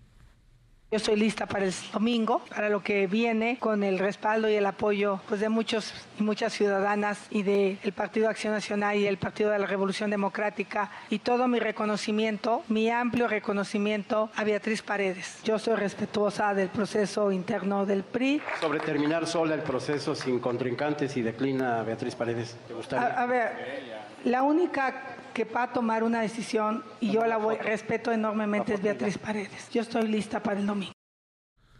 Ya, ya desgastada la garganta de Xochil Gálvez con toda razón, pero solamente va un mes de campaña. O sea, falta un año prácticamente. A ver, la siguiente semana vamos a tener una noticia. Que en el oficialismo es Claudia Sheinbaum la candidata. Y que en la oposición es Xochil Gálvez la candidata ay, es que hay un proceso interno, ¿por qué dices eso? No los respeta. Sorry, a ver, estos son procesos de los partidos, no tienen nada que ver con un asunto legal. De entrada están violentando la ley ambos grupos. Y, y, ya lo sabíamos, desde el principio se advirtió, están haciendo campaña sin que digan que es campaña, es campaña, claro que es campaña.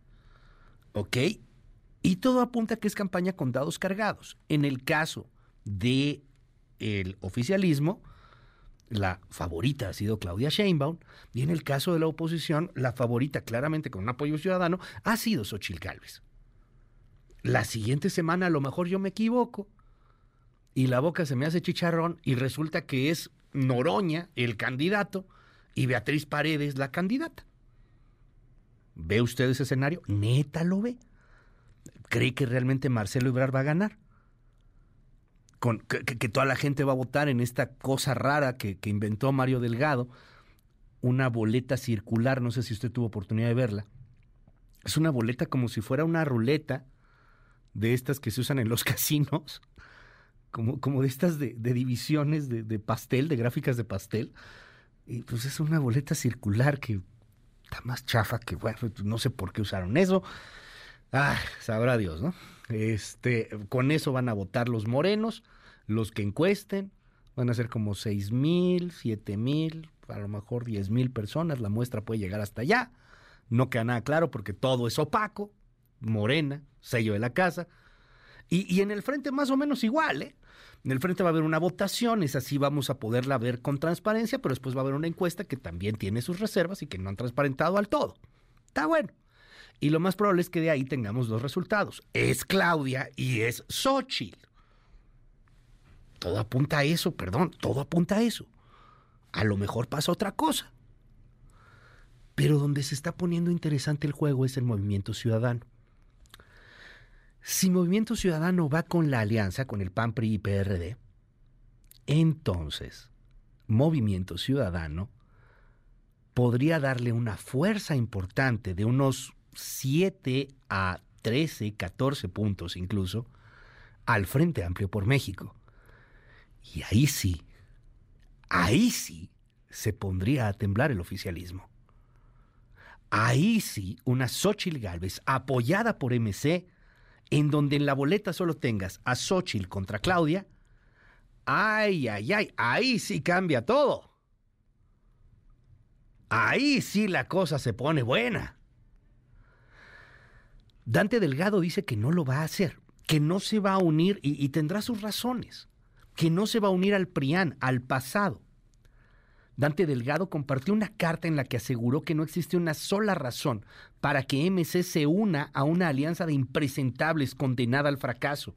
Señaló al PRI y al PAN por representar la corrupción, la impunidad, el autoritarismo y la represión. Y tiene razón de alguna u otra manera. No quiere manchar su partido. Pero Dante no es ingenuo. Sabe que solos no van a ganar. Y Dante no es ingenuo. Sabe que solos van a ayudarle a Morena y a la 4T a mantenerse en el poder. Y también lo sabe Enrique Alfaro, el gobernador de Jalisco, en donde Jalisco es una de las mayores fuerzas que tiene MC, el grupo Jalisco, y en donde Alfaro quiere ir en alianza. De hecho, quiere ir en alianza porque es probable que MC solo no pueda retener Jalisco.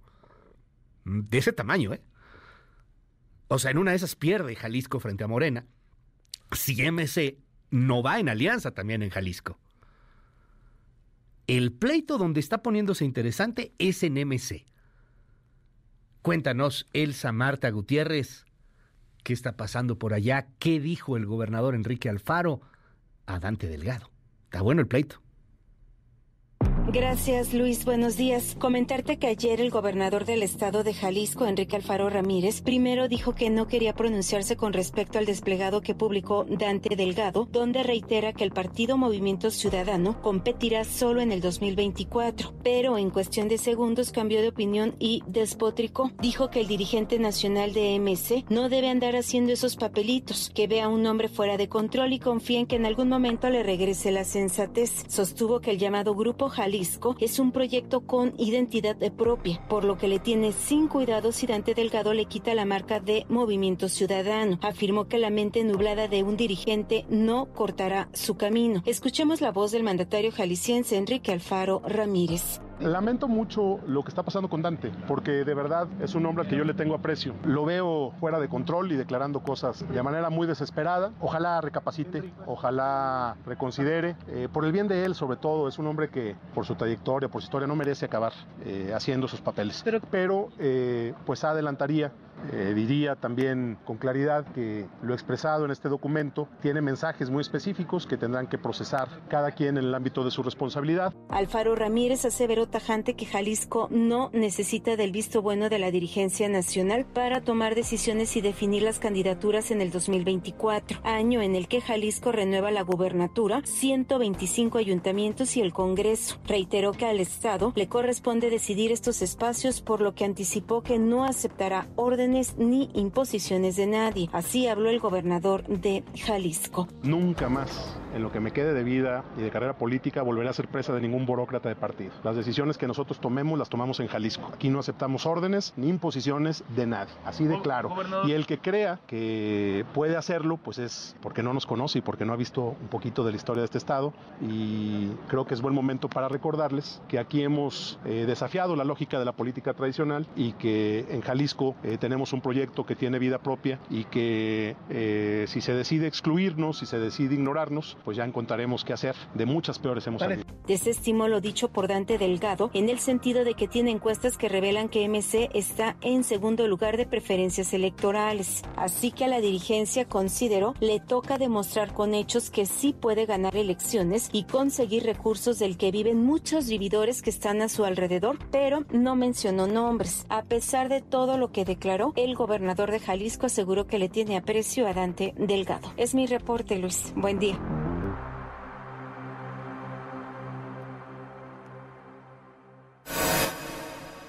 Intelite reporta, la cobertura mediática de los temas del día.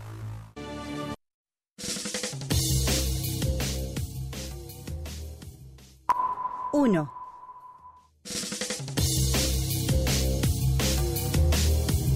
El tío Richie, o sea, Ricardo Salinas Pliego, él mismo se hace llamar el tío Richie en las redes, tiene un manejo de un personaje en redes sociales eh, muy polémico, pero pues a final de cuentas muy bien detallado. Un tipo contestatario, un tipo que a los funcionarios les dice gobiernícolas, como cavernícolas, un tipo que mienta madres. Tiene un personaje muy definido. Bueno, pues hoy el tío Richie estaría más o menos en la portada de Reforma. por su empresa, Electra y Televisión Azteca. Estoy leyendo lo que dice Reforma, punto. Reclaman por impago de 488 millones de dólares. Demandan a México por deuda de TV Azteca.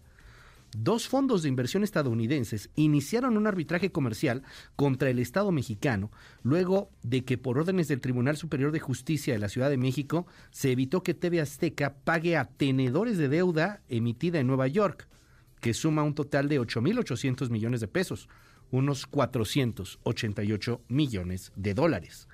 El Centro Internacional para Arreglo de Disputas de Inversión del Banco Mundial registró el 11 de agosto el reclamo de los fondos eh, Cyrus Capital Partners y Contrarian Capital Management, alegando violaciones al Tratado de Libre Comercio de América del Norte. Se desconoce públicamente el monto de la indemnización que ambos fondos reclaman a México, cuyo gobierno tendrá que defender el arbitraje por medio de despachos de abogados de Estados Unidos y Canadá contratados por la Secretaría de Economía y pagados con cargos al erario.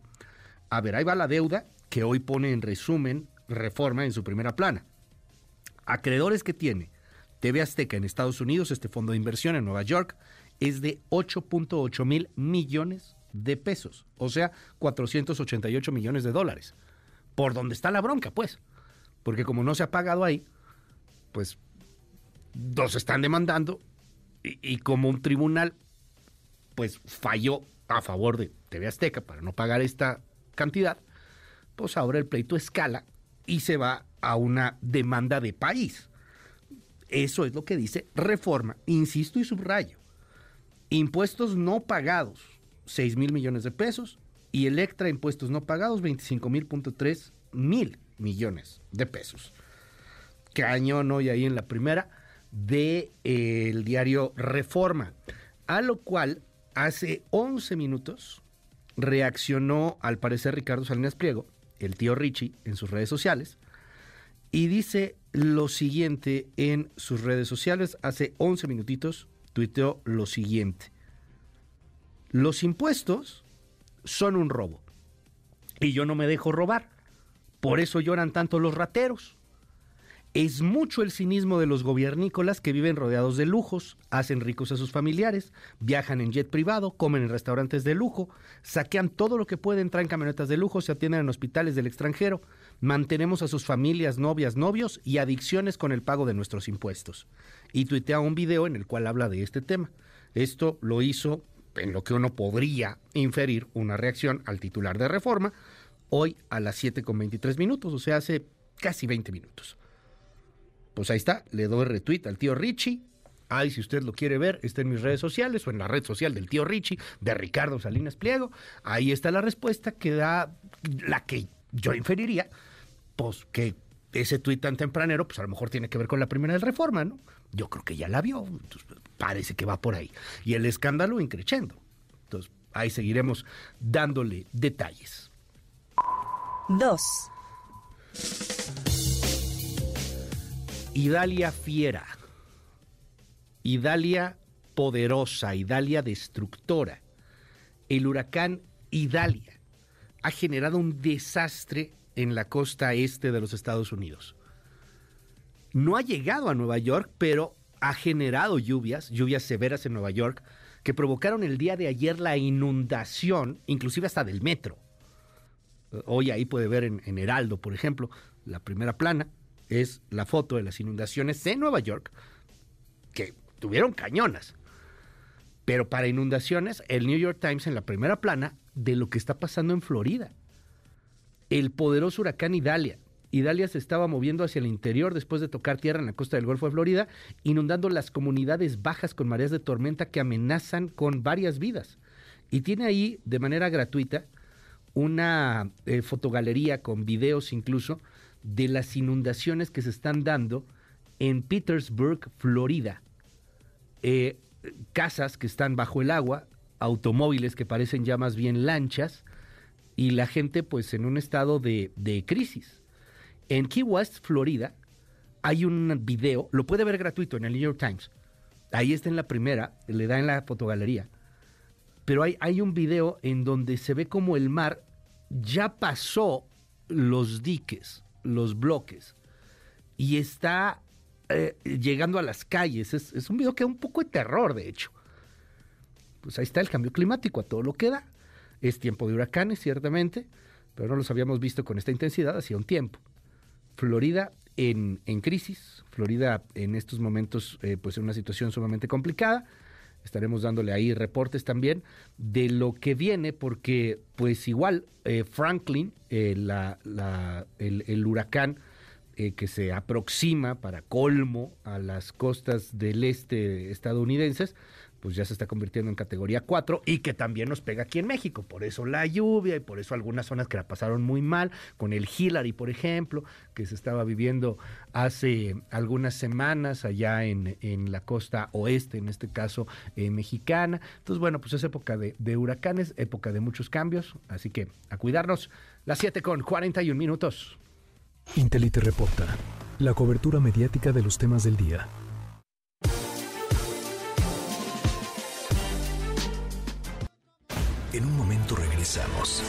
Continúa con la información con Luis Cárdenas en MBS Noticias.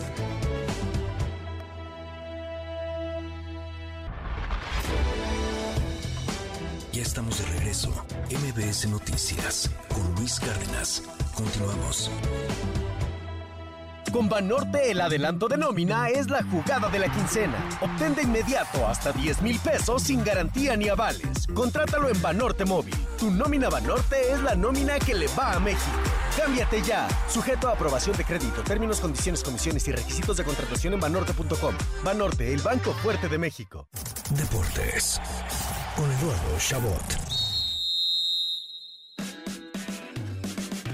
Buenos días Luis, qué gusto saludarte y sobre todo tenerte de vuelta para llevarte a ti y a tu audiencia sobre todo lo mejor de la información deportiva. Y ya que volviste Luis, el Jimmy Lozano técnico de la selección mexicana aprovechó para darnos su primera convocatoria del Tri para los amistosos que se jugarán en septiembre contra Australia y Uzbekistán, donde además de contar con la presencia de varios europeos como Edson Álvarez, Raúl Jiménez, Paco Memo Ochoa y Santiago Jiménez, también dio lugar a nuevas llegadas como la del chino Huerta de Pumas y Jordi Cortizo de Rayados, ambas convocatorias más que merecidas para dos elementos que han mostrado un gran nivel en recientes fechas. También destacó el regreso sorpresivo de Héctor Herrera al combinado nacional y decimos sorpresivo porque ni la edad ni el nivel actual que tiene el HH nos hace contemplarlo en selección. Ojalá pueda brindarle mucho a este joven tricolor en el aspecto de la experiencia. Y pasando del fútbol varonil al femenil, tuvimos dos amistosos de primer nivel el día de ayer en territorio nacional. El América recibió recibió en el Estadio Azteca al Barcelona, con quien cayó 2 a 0, mientras que Tigres perdió también con el Real Madrid 3 a 1 en el Volcán. Ojo, América y Tigres, históricamente dos de los mejores equipos del fútbol mexicano femenil, pero como ha quedado en evidencia ya, no hay muchas ligas con mejor desarrollo del balompié femenino que el español, especialmente con el Madrid y el Barça, junto al Atlético, claro, y eso se hizo notar en estos dos grandiosos amistosos que tuvimos el día de ayer. Y ya que estamos hablando del fútbol femenil, para el que nos ha escuchado día a día, va a decir que no dejamos en paz el tema de Luis Rubiales, presidente de la Federación Española de Fútbol, que aún no ha dimitido por haberle plantado un beso a Jenny Hermoso en la ceremonia de premiación del Mundial. Ayer salieron a la luz varios videos de la jugadora riéndose de lo sucedido, dejando en evidencia que pues muy afectada no estaba y es cierto, Hermoso se ha contradicho en varias ocasiones, sin embargo, la forma en cómo lo reciba la futbolista no debe de cambiar el hecho de que la actitud de Rubiales es reprobable, que tiene mucha cola que le pisen ya y que tarde o temprano quedará fuera de la federación, aunque su mamá siga haciendo huelgas de hambre. En otros deportes, ojo con lo que está haciendo el Canelo más allá de los cuadriláteros, y es que el Tapatío ha emprendido dos grandes proyectos. Uno es el de las tiendas Oper que tratarán de competir con Oxxo, y el principal es el de Canelo Energy, una nueva cadena de gasolineras que comenzará ubicándose en los estados de Jalisco y Nayarit. En un mundo donde vemos a deportistas despilfarrar su dinero, hay que ver el lado positivo de la forma en que el Canelo ha tratado de siempre invertir su dinero en nuevos proyectos. Otro mexicano que no le está yendo tan bien como el Canelo es Isaac Alarcón. El liniero ofensivo no pudo superar el último corte para entrar a la NFL con los Cowboys de Dallas y así termina su travesía con el equipo después de tres años. Ahora queda esperar si alguna otra franquicia desea hacerse con sus servicios o si puede regresar con el equipo tejano pero nuevamente al equipo de prácticas. Finalmente Luis, te recuerdo que en esta quincena haz tu mejor jugada y solicita un adelanto de nómina con Banorte es muy fácil, sin garantía ni avales. Contrata tu adelanto de nómina desde Banorte Móvil, obtén de inmediato hasta 10 mil pesos y cumple tus objetivos. Banorte, el Banco Fuerte de México. Términos y condiciones en banorte.com. Luis, hasta aquí la información deportiva. Nos escuchamos de nueva cuenta el día de mañana con lo mejor del mundo del deporte.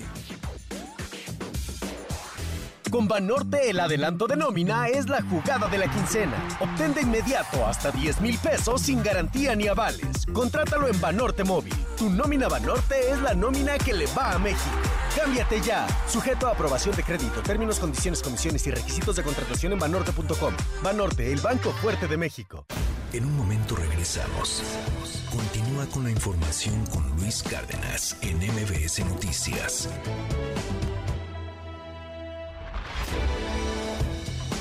Ya estamos de regreso. MBS Noticias con Luis Cárdenas. Continuamos.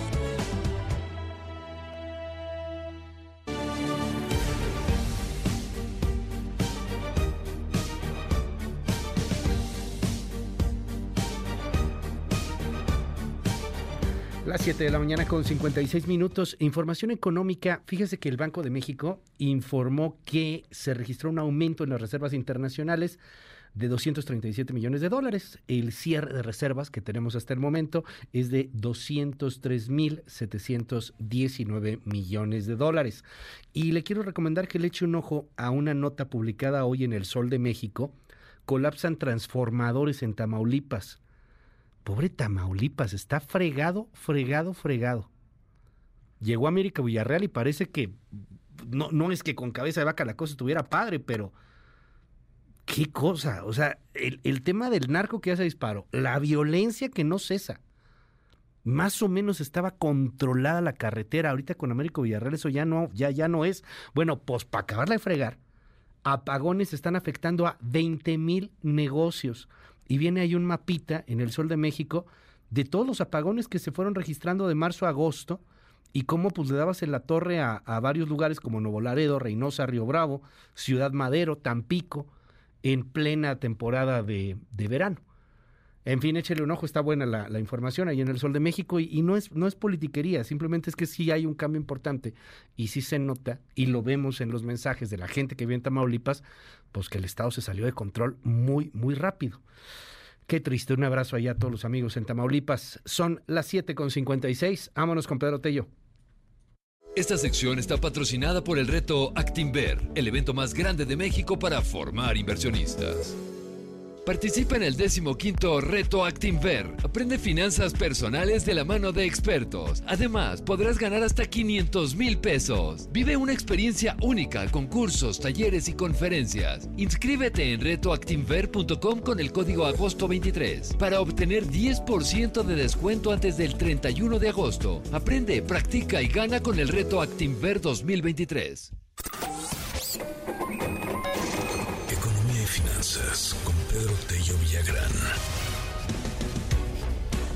La morosidad crediticia se mantiene baja, o sea, sí estamos pagando los mexicanos y esa es buena noticia, creo yo. ¿Cómo estás, querido Pedro? Me da muchísimo gusto volverte a escuchar. Buen día. Luis, buenos días. Qué gusto escucharte a ti también. Fíjate que la economía mexicana está generando eh, señales encontradas acerca del estado real de su salud. Este dato que acabas de señalar del nivel de morosidad bajo revela que a pesar de los 15 aumentos en la tasa de interés que decretó el Banco de México, a pesar del incremento de la inflación, pero particularmente de los precios de alimentos y bebidas, que es lo que más consumen los hogares mexicanos, pues a pesar de todo esto que reduce el ingreso disponible en las familias y los obliga a pagar más intereses por el uso de la tarjeta de crédito, pues el hecho de que la tasa de morosidad se mantenga baja es una buena señal, que se suma también a las buenas señales que hablan de que en junio pasado se alcanzó la menor tasa de desempleo en los últimos tres meses, o que en el segundo trimestre de este 2023 la economía mexicana mantiene un paso más que favorable en lo que a su ritmo de crecimiento se refiere, o que la construcción cerró también el mes de junio, convirtiéndose en el sector más dinámico de la actividad industrial. Estas que son buenas señales, Luis, y que hablan de una economía que está avanzando y lo hace, yo diría, a partir de la generación de estadísticas muy alentadoras, son al mismo tiempo contrastadas con el desempeño de otros signos vitales de la economía mexicana y voy a referirme solamente a dos porque impactan o revelan directamente lo que ocurre con la calidad de vida de los hogares en México. Primero, la pobreza laboral. Cerramos el segundo trimestre del año, a pesar de todo lo que acabo de señalar, con un nivel de pobreza laboral que es ligeramente mayor al que se reportó en el primer trimestre de este año. Es decir, a pesar de que eh, somos buenos para pagar, a pesar de que la construcción y la economía mexicana aceleraron el paso, lo mismo que la inversión productiva, pues lo cierto es que la calidad de los empleos que se están generando en México no alcanza para reducir eh, absolutamente el número de mexicanos cuyos ingresos no les permiten siquiera cubrir la canasta de productos básicos para poder atender las necesidades de eh, ingesta de, eh, productos con eh, contribución nutricional que les ayuda a mejorar su calidad de vida. Pero además, Luis, y de acuerdo con el dato que ayer difundió el INEGI, en el segundo trimestre del año solamente se generaron empleos o ocupaciones en el sector informal de la economía. En la informalidad en el segundo trimestre se crearon 85 mil 235 puestos de trabajo. En contraste, y en el mismo periodo, en el sector formal de la economía se perdieron 55.371 puestos de trabajo. Así que el saldo neto entre los empleos generados en la informalidad y los que se perdieron en el sector formal de la economía hablan de que en el segundo trimestre de este 2023 hubo 29.864 eh, mexicanos que lograron tener alguna ocupación remunerada, lo que sin duda alguna contrasta con lo que cabría esperar en una economía que avanza, en un sector de la construcción que es un importante generador de empleos y particularmente en una economía en la que ciertamente en el mercado laboral seguimos sin recibir lo suficientemente sólidas como para suponer que los buenos resultados en materia de actividad productiva se están reflejando en cantidad y en calidad de empleos, Luis. Gracias, como siempre, querido Pedro. Te mando un abrazo y te seguimos en tus redes. ¿Cuáles son? Sígueme en Twitter, en arroba Petello Villagrán y que tengan un espléndido día. Gracias, es Pedro Tello, las 8 con 2. Ya estamos de regreso. MBS Noticias con Luis Cárdenas. Continuamos. Primeras planas. El Universal. PRI busca evitar elección del frente en urnas. Teme injerencia del gobierno. Uno de los escenarios es que la encuesta se realice y se adelanten los resultados para definir por default a una ganadora sin hacer la votación primaria del domingo. Milenio. La oposición hierve. Alfaro tunde a Dante y Alito alborota al PRI. El jalisciense ve al líder de Movimiento Ciudadano fuera de control y lo llama burócrata de partido. Moreno dice que nadie está encima del tricolor y Paredes no se engancha. Reforma.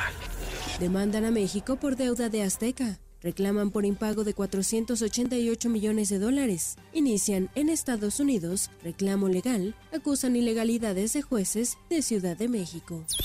Excelsior. PRI es primero. Alito. No me presionan, paredes. Hoy, anuncio del tricolor sobre aspirantes. Mientras el líder tricolor dijo que el partido busca la unidad del frente opositor, la senadora reafirmó que no declinará por Galvez y espera conocer las encuestas. Animal político. Frente amplio. Así sería la contienda final entre Xochil Galvez y Beatriz Paredes. La jornada. Perdieron Calderón y Peña privatización silenciosa del ISTE. Se subrogó su operación con contratos por 88 mil millones. El financiero. Disminuye la pobreza laboral a su mínimo de 11 años. Pasó a 37.8% en el segundo trimestre del año, el nivel más bajo para un periodo abril-junio desde 2012. El economista. Ajustan a la baja el PIB del segundo trimestre. Registró crecimiento de 3.56% anual. En abril-junio se ubicó en 0.8% en términos reales contra el primer trimestre. MBS Radio presenta el resumen informativo con Luis Cárdenas.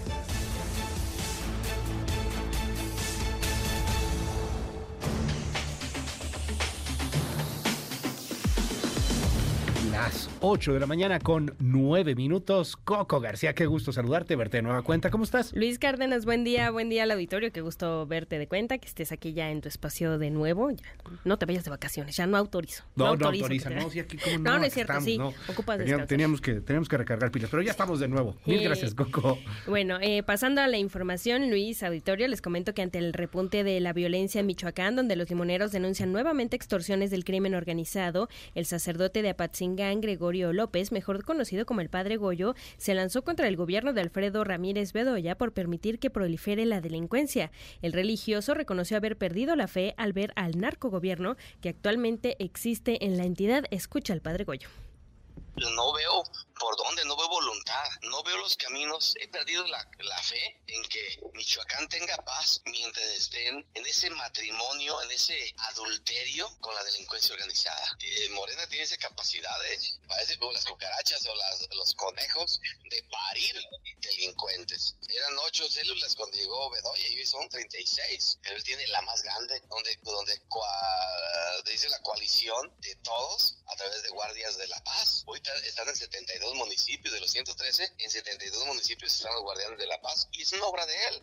Así como los cárteles unidos fue obra de Silvano. Simplemente hablamos en nombre de, la verdad, a nombre de mi pueblo, no, no lo hago no, como eclesiástico, lo hago como ciudadano. Y este martes, un integrante del equipo de seguridad del grupo musical Fuerza Régida murió tras un intento de asalto sobre la autopista Puebla-Córdoba a la altura de las cumbres de Maltrata. Sobre la misma carretera, el parapentista Benjamín Silva sobrevivió a un intento de robo. Los hechos ocurrieron la noche de lunes, cuando delincuentes intentaron que se detuviera al apuntarle con un láser. Sin embargo, pues al no lograr su objetivo, abrieron fuego contra su camioneta, por lo que resultó herido en una pierna. Escucha. Venía bajando por las curvas, casi siempre está nublado y ya casi al final de las curvas, en la- cerca de la región de Maltrata, un tráiler iba delante de mí y observé un coche estacionado en el acotamiento con las intermitentes a unos 200 metros de lejos y me empezaron a apuntar con un láser color verde y en cuanto comenzaron a apuntarme hacia los ojos, hacia el rostro, hacia el vehículo, comenzaron los disparos y no cesaron. Yo me asusté mucho y continué de largo y desafortunadamente una bala pegó en mi pierna. Vengo de pasada aquí a mi intención era volar en Fortín, una región que tiene aquí de vuelo, un turista como cualquier otro y fui objeto de la inseguridad, me intentaron asesinar, esas son las palabras correctas, para seguramente posteriormente eh, robarme, ¿no? Mi vehículo, mis pertenencias. Yo desde antes de pasar aquí ya tenía esta carretera mala fama, o sea, si ya tiene mala fama es por algo y la va a seguir manteniendo mientras, mientras no haga nada. Yo creo que tenemos que decir un ya basta y tenemos que alzar la voz y todos luchar, la verdad, y exigir a las autoridades resultados. Estoy harto, como miles o tal vez millones de mexicanos, de la inseguridad, pero me da mucho coraje que la inseguridad siga creciendo y que las autoridades parece que no hagan nada. Y el poderoso huracán Idalia tocó tierra en la costa oeste de Florida, en Estados Unidos, como categoría 3. El gobernador Ron DeSantis lanzó un llamado a la población para que no salgan de sus hogares debido a que la emergencia continúa. Su vida puede estar en riesgo. No salgan durante la tormenta. Si está tranquilo donde están, es probablemente porque están en el ojo del huracán. Y esas condiciones pueden cambiar rápidamente. Así que donde sea que estén, resguárdense y no den nada por hecho. Esta es una tormenta realmente muy, muy poderosa. Y este miércoles militares de Gabón dieron un golpe de Estado y anunciaron que asumen el control del país, por lo que quedan anulados los resultados de las elecciones generales del pasado 26 de agosto, en las cuales se reeligió por tercera ocasión el presidente Ali Bongo. Gabón es un país africano rico en petróleo y que ha sido gobernado por la misma familia desde hace 55 años. Escuche. En nombre del pueblo gabonés y como garantes de la protección de las instituciones, hemos decidido defender la paz poniendo fin al régimen vigente. Se cierran las fronteras hasta nuevo aviso. Se disuelven todas las instituciones de la República. En particular, el Gobierno, el Senado, la Asamblea Nacional, el Tribunal Constitucional, el Consejo Económico, Social y Medioambiental y el Consejo Electoral de Gabón. Muchísimas gracias, Coco. Te seguimos en tu red. Gracias, Luis, en arroba Coco García con doble I y en todas las redes sociales. Muchas gracias, buen día. Buen día, a las 8 con 14. Más tarde le cuento todo el México rojo que estamos viviendo, esto que pasó en Chiapas, en donde al menos siete personas habrían sido asesinadas en una emboscada en la sierra de Chiapas. Los autores del crimen se identificaron en grabaciones como los caibiles jóvenes. Los caibiles son los antecedentes de lo que en algún momento llegaron a ser los Zetas. Ya más tarde lo platicamos en nuestra Nación Criminal con Oscar Valderas. Oiga, pero antes le cuento que habrá varias movilizaciones hoy en la Ciudad de México. Para los amigos que nos escuchan aquí en el Valle de, de, México, aquí en la Ciudad de México, pues tome ciertas precauciones. Hay varias movilizaciones porque hoy es el día de las víctimas por desaparición forzada. Nora Bucio, ¿qué va a pasar? Cuéntanos. Luis, te saludo con gusto y te comento que el Día Internacional de la Desaparición Forzada se conmemora este 30 de agosto con más de 111 mil víctimas de este delito en el país. Sin embargo, a pesar de esta crisis, la sociedad parece no comprender la magnitud del delito y por ello es que se realizan actividades para visibilizarlo.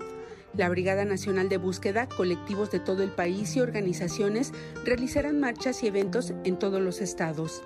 En la Ciudad de México se espera que en la glorieta de las y los desaparecidos se realice una celebración ecuménica, pegarán fotos de las personas desaparecidas, realizarán una ceremonia para conmemorar a las familias que fallecieron sin encontrar a sus desaparecidos. Planean también realizar una pega de mosaicos en la FGR, buscarán dialogar con autoridades de la Ciudad de México y de la Secretaría de Gobernación y realizarán un foro sobre el tema. También se proyecta que el Movimiento por Nuestros Desaparecidos en México realice una conferencia de prensa para hablar de los problemas que enfrenta la búsqueda de personas en el país y otras organizaciones marcharán del Ángel al Zócalo de la Ciudad de México. Para MBS Noticias informó Nora Bucio. Las 8 con 16 minutos. En un momento regresamos. Continúa con la información con Luis Cárdenas en MBS Noticias.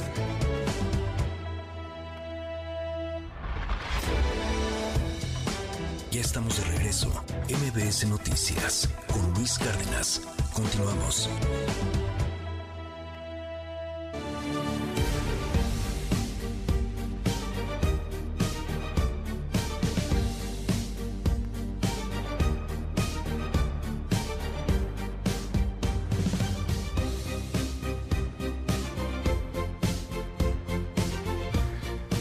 Las 8 con 23 minutos, ya regresamos a este espacio. Gracias por estar con nosotros. Hoy hay mesa de debate. Juan Ignacio Zavala, ya te extrañábamos. No, bueno, pues tú que vienes a trabajar, qué gusto. No, que. Un mes de vacaciones, casi. Así que ya estamos aquí. No, pues qué bueno que ya andas aquí. Pues, no, bueno, es que sí, entre angas y mangas, ¿no? Sí, pues. Unos sí. por otros. Como se, que no se nos fue pusimos de suspendiendo acuerdo. esta cosa, sí, Todos así, sí, sí, pero sí. bueno, ya, pero ya, ya estamos retomamos. aquí listos para No, y además, pues listos. hablar bien de la viene- gente y todo. Viene el tema de la grilla. ¿Cómo estás, Hernán? Bien, Gómez? contento de volver al sitio de la izquierda. Sí, porque te Al- habíamos al sentado en la asiento de la derecha. izquierda, porque me ¿Por habían qué? sentado en la incómoda posición razón huele a de la aquí, derecha. cabrón. Se nos fregó una cámara, entonces Ah, teníamos no que me poner digas. a alguien en ese Pero lugar. Sí, en la otra era un rollo. Pero ya, ya está ahora otra vez todo, todo arreglado. Oigan, pues varios temas. Este, que hoy a las 12 a lo mejor declina Beatriz Paredes. ¿Qué opinan? Sí, se queda. Como que ya es un hecho, ¿no? Es Ochil, es Claudia, o no sé, ven, al, ven que algo vaya a cambiar. Her- Hernán. Pues yo creo que es una patraña lo que le quieren hacer a la tía Betty, la verdad. A la tía Betty. Sí, o sea, yo creo que que la dejen competir, ¿no? O sea, si ya llegaron hasta aquí, ¿por qué por un acuerdo cupular? Pues es el lunes, ¿no? ¿Por qué? Porque simplemente porque Alito ya está pensando en qué hueso agarra, en cómo se acomoda, en Sí. cómo se salva el pellejo él, en qué cargo obtiene él, porque es eso, pues ya le está saliendo una vez más a Alito Moreno la beta de traidor. Y entonces no tiene empacho ahora eh, en, en traicionar a Beatriz Paredes. Porque ahorita vale Después más de que que el ella lunes. pues ya hizo toda la chamba de recorrer el país. Digo, no tuvo la misma visibilidad ni los reflectores que tuvo Xochitl, pero pues hizo un trabajo de hormiga, estuvo recorriendo el país, estuvo... Y que la quieran bajar al cuarto para las 12 por un acuerdo de cúpulas. No que no se suponía que su proceso era diferente, no que no que esto era más democrático que la elección de que se iba a dar dentro de, De de Morena. la 4T, no que esto era pues estamos viendo una cosa cero democrática. O sea, un acuerdo de, de los oligarcas, de los caciques del Frente Amplio por México, ya queriendo eh, tomar la decisión antes de que llegue la elección del domingo. Pues si hay una primaria organizada, ya se imprimieron las boletas, como por qué se tiene que bajar una de las contendientes antes de ir a medir sus fuerzas. ¿Por qué? Porque las encuestas dicen no sé qué. Las encuestas las ponían en el margen de error a Beatriz y a, y a Xochitl. No es cierto que Xochitl aventaje tanto sobre Beatriz. No es eso lo que dicen las encuestas.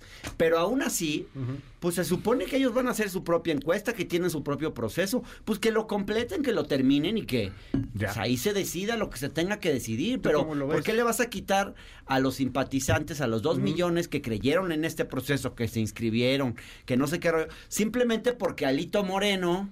Está haciendo Eh, una tranza. Está haciendo una más de sus tranzas. Yo espero que no se logre imponer hoy a las 12 esto que quiere ¿Cómo, hacer alguien. cómo lo ves tú? Como a la una, ¿te parece?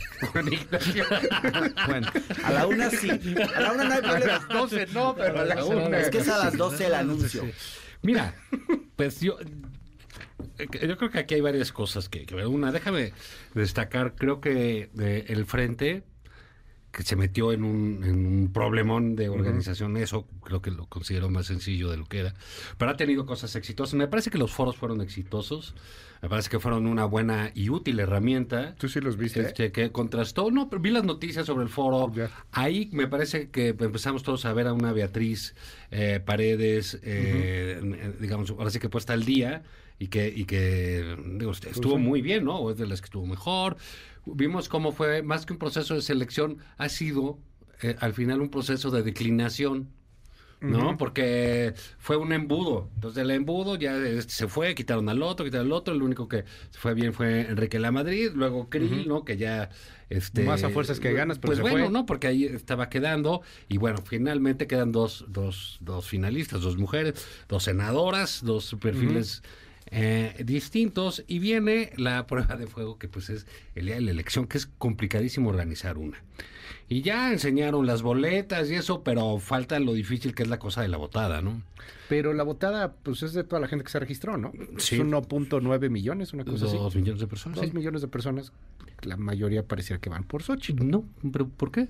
¿Por qué, por qué piensas ¿Sí eso? lo ves así? No, reñido? bueno, no lo sé. No, la, la- la verdad no lo sé. Eso Yo- es lo que quieren yo- instalar. Yo, No, creo, no sé, yo creo que el problema aquí es una inevitabilidad de la lo que victoria de decía Xochitl. eh. Hernán, que es, eh, que es correcto, ¿no? O sea, Beatriz está empatada con Xochitl en las encuestas que ha mostrado el frente hasta el día de hoy.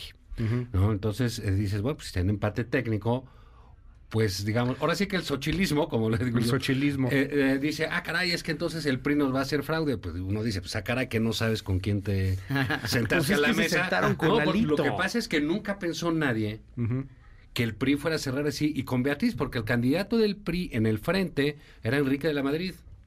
Él declinó Eh, primero, se fue. declinó Bueno, primero lo por- sacaron, lo pues sacaron, no por las preferencias Por y todo la eso, primera ¿no? encuesta Eh, rara pero que digamos, tenían, hizo muy buen trabajo Enrique, yo creo. Y eh, entonces dicen, bueno, y ya te queda con el PRI, dicen, no, pues es que a la hora de la votación el PRI nos la va a hacer de todos, y entonces la encuesta que gana Xochitl, y ahí es donde está empezando este asunto a, a, a- a ponerse complicado. Yo creo que para el propio frente, porque en el fondo lo de la patraña que dice el- este Hernán. a mí me parece que es eso de que es la cosa ciudadana, ¿sabes? Esta entronización de la figura ciudadana me parece verdaderamente ridícula. Y creo, eh, por una, hay una cosa muy sencilla. Todos los que están compitiendo, todos los que están compitiendo, son políticos profesionales. Sí, por lo menos con 20 años de experiencia, 20 años de experiencia en el primer nivel de la vida política nacional. Sí. Si no es que más, Marcelo, Claudia, si no estaba antes ahí, estaba en política estudiantil, Beatriz Paredes, no habíamos nacido nosotros, ya estaba ahí en la grilla del PRI, Xochitl Gálvez lleva por lo menos 20 años a primer nivel en, en- en la política nacional. Entonces, así que vamos a escoger a los ciudadanos y da, no. Entonces siguen decidiendo los partidos. Oye, ¿que quién está decidiendo esto de, de ahora? No lo están decidiendo los ciudadanos o las ciudadanas del frente. Ni madres. Pues es y no solo lo está diciendo Marco, Alito, lo está sentando con Ya. el PAN y con seguramente don Claudio X y los que sean aquí decir cómo arropamos el asunto para que no salga mal. Porque qué tal si nos sale mal la elección? Porque las elecciones cuestan mucho trabajo. ¿no? Organizar, etcétera. No, oye, cuando se dieron cuenta que había una, eh, eh, que iban a poner una casilla por distrito, híjole, pues estaba bien complicado. Oye, nada más, aparte nada más se inscribieron, es poca gente para 100, mi- para más de 100 Ujú. millones de... de La neta, sí, aquí, pues, es millones. poca gente y entonces a ellos fue muy les tienes que garantizar el ejercicio del voto, como que se te acabó esto, como que no llegaste. Se vuelve complejo. Se vuelve complejo que si están empatados, una no le levante la mano al otro. Entonces ya se ensució todo. Oye, pero al principio tú decías que pues ya se fueran con Xochitl, ¿no? O sea, pues ya, Pues ¿para qué yo lo que dije brinco estando el suelo tan dijeron parejo? no, que el proceso democrático. Pues así la- decían. Yo decía, eh, tan Ya. democrático es declinar como hacer la elección. Y si ya todos. No, y, no. Y el, y el Ahí frente. sí no. sí. Esto porque es una decisión interna. No. Entonces, eh, eh, bueno, ahorita- Nunca va a ser igual de bueno, democrático déjame- que todos declinen a No, que, el- a no, que los no, simpatizantes no, voten no. Bueno, si es un proceso. tal y como está previsto. No, si tú declinas, pues si es ya un proceso de bronca, ¿no? selección acorde a lo que dice la ley, eso no tiene nada de ilegítimo, es perfectamente legítimo. Entonces, ahí... Pero que- no es igual de lo- democrático. bueno, ponle. Lo que yo decía es, si en el frente, la gente del frente, la gente de los partidos, todos ahí reunidos, todos decían es Xochitl Gálvez. Ya, Xochitl llegó, irrumpió. ¿Te acuerdas, no? Pues era Es Xóchitl. Y yo dije, bueno, si es Xochitl, no hay bronca. Digo, yo Pero ya que sea Xóchitl. Pero entonces evitemos el debate. ¿Para qué le hacen a la ¿Para qué las- mm, a, a la a cosa democrática? a la M punto suspensivo? a la Ahora cosa- sí te vas a o sea, no te... Pinche majadero. A la cosa, ¿por qué le hacen a la cosa democrática si va, ¿Qué, va- qué- qué- qué iba a pasar? Pues que iban a exponer a Xochitl al debate. ¿Qué pasó en el debate? Pues que Beatriz le dio sus raspones. ¿Qué ha pasado las últimas semanas? Pues que resulta que entonces Xochitl no tiene los números y el crecimiento en las encuestas que pensaban que tenía porque estuvo en Twitter muy, eh, muy activa. Pues no, no es lo mismo una Sí, no es lo esfera de mismo 10 Twitter. millones que las encuestas. Claro. No es lo mismo un spot y cuando se refleja, pues falta tiempo. Entonces, todo eso que ha hecho bien Xochitl, eh, Ujú. o sea, by the book, pero que no se puede reflejar instantáneamente, era para que Ahora, tomaran, a ver. Voy, de- termino, era para que tomaran esa decisión. Ahorita la están tomando en el peor de los escenarios. Y una cosa más. El señor Alito Moreno es presidente del PRI. Nos puede caer bien, nos puede caer Sí, mal. pero es el dueño de Es un miserable. Pero- dueño. Pero lo que tiene que hacer ¿Eh? es hacer ganar a su partido, hacer los claro. favores. ¿Y qué va a negociar? Pues mira, yo, como dicen, eh, dicen que eh, él baja a Beatriz, pero que va a pedir Ciudad de México. para Enrique de la Madrid, lo cual no sería para No mí una mala mala idea. apuesta, ¿eh? Pero en fin, No es mala idea, está- porque- No, deja eso. El Frente Y- y Ciudadano. él, la presidencia- está el Frente Ciudadano No. a expensa de los presidentes de los partidos. Es, Como es- siempre, pues. eh, ojalá fuera eso. Es él la presidencia de la mesa directiva de la. Cámara de Ah, Diputados. pues, también. Que además me parece la cosa más indigna ver subido a un ampón dirigiendo la Bueno, mesa y directiva ese, de la Cámara. y a ese, ese sí, ampón. o sea, había de dónde Y escoger. yo nomás digo, qué, qué, qué fuerte que Beatriz Paredes, además, siempre tan disciplinada. Nunca le tiró a Lito Moreno, ¿eh? En toda esta grilla que se traía Osorio Chong contra Lito. Así fue la disciplina. eh, Claudia Ruiz Mació. Ella fue la disciplinada. Yo nunca, cuando la entrevisté, logré sacarle una declaración en contra de Alito. Se portó bien y mira cómo le paga este hijo de su Bueno, pero te voy a decir una cosa. traicionándola al último Te voy a decir una momento cosa. a cambio de Pues un sí. pinche Hablan, cargo. a- hablan ahí que Y de otras hablan cosas. ahí que y- había y acuerdos varias candidaturas. Y que, que y había acuerdos de que se sí, iban a bajar y que no, no lo sé. El frente ha sido muy opaco en muchas cosas, ¿eh? Sí, que igual que- sí, igual, que- no sabemos sí. cuánto cuesta esto, cuánto el No otro, sabemos que negocian, encuesta. están. Pero yo estoy seguro de una cosa, Beatriz, eh, eh, que es muy institucional, muy, muy priista, eh, muy de eh, política de escuela, ah, ella va a negociar algo, créemelo. Sí, Ella de claro. gratis no se va a bajar. Entonces, a- a los del frente, pues ahora sí, como dicen por ahí, les creció el enano, ¿no? Porque ahora resulta que Alito Moreno está poniendo condiciones que me dan la Cámara de Diputados.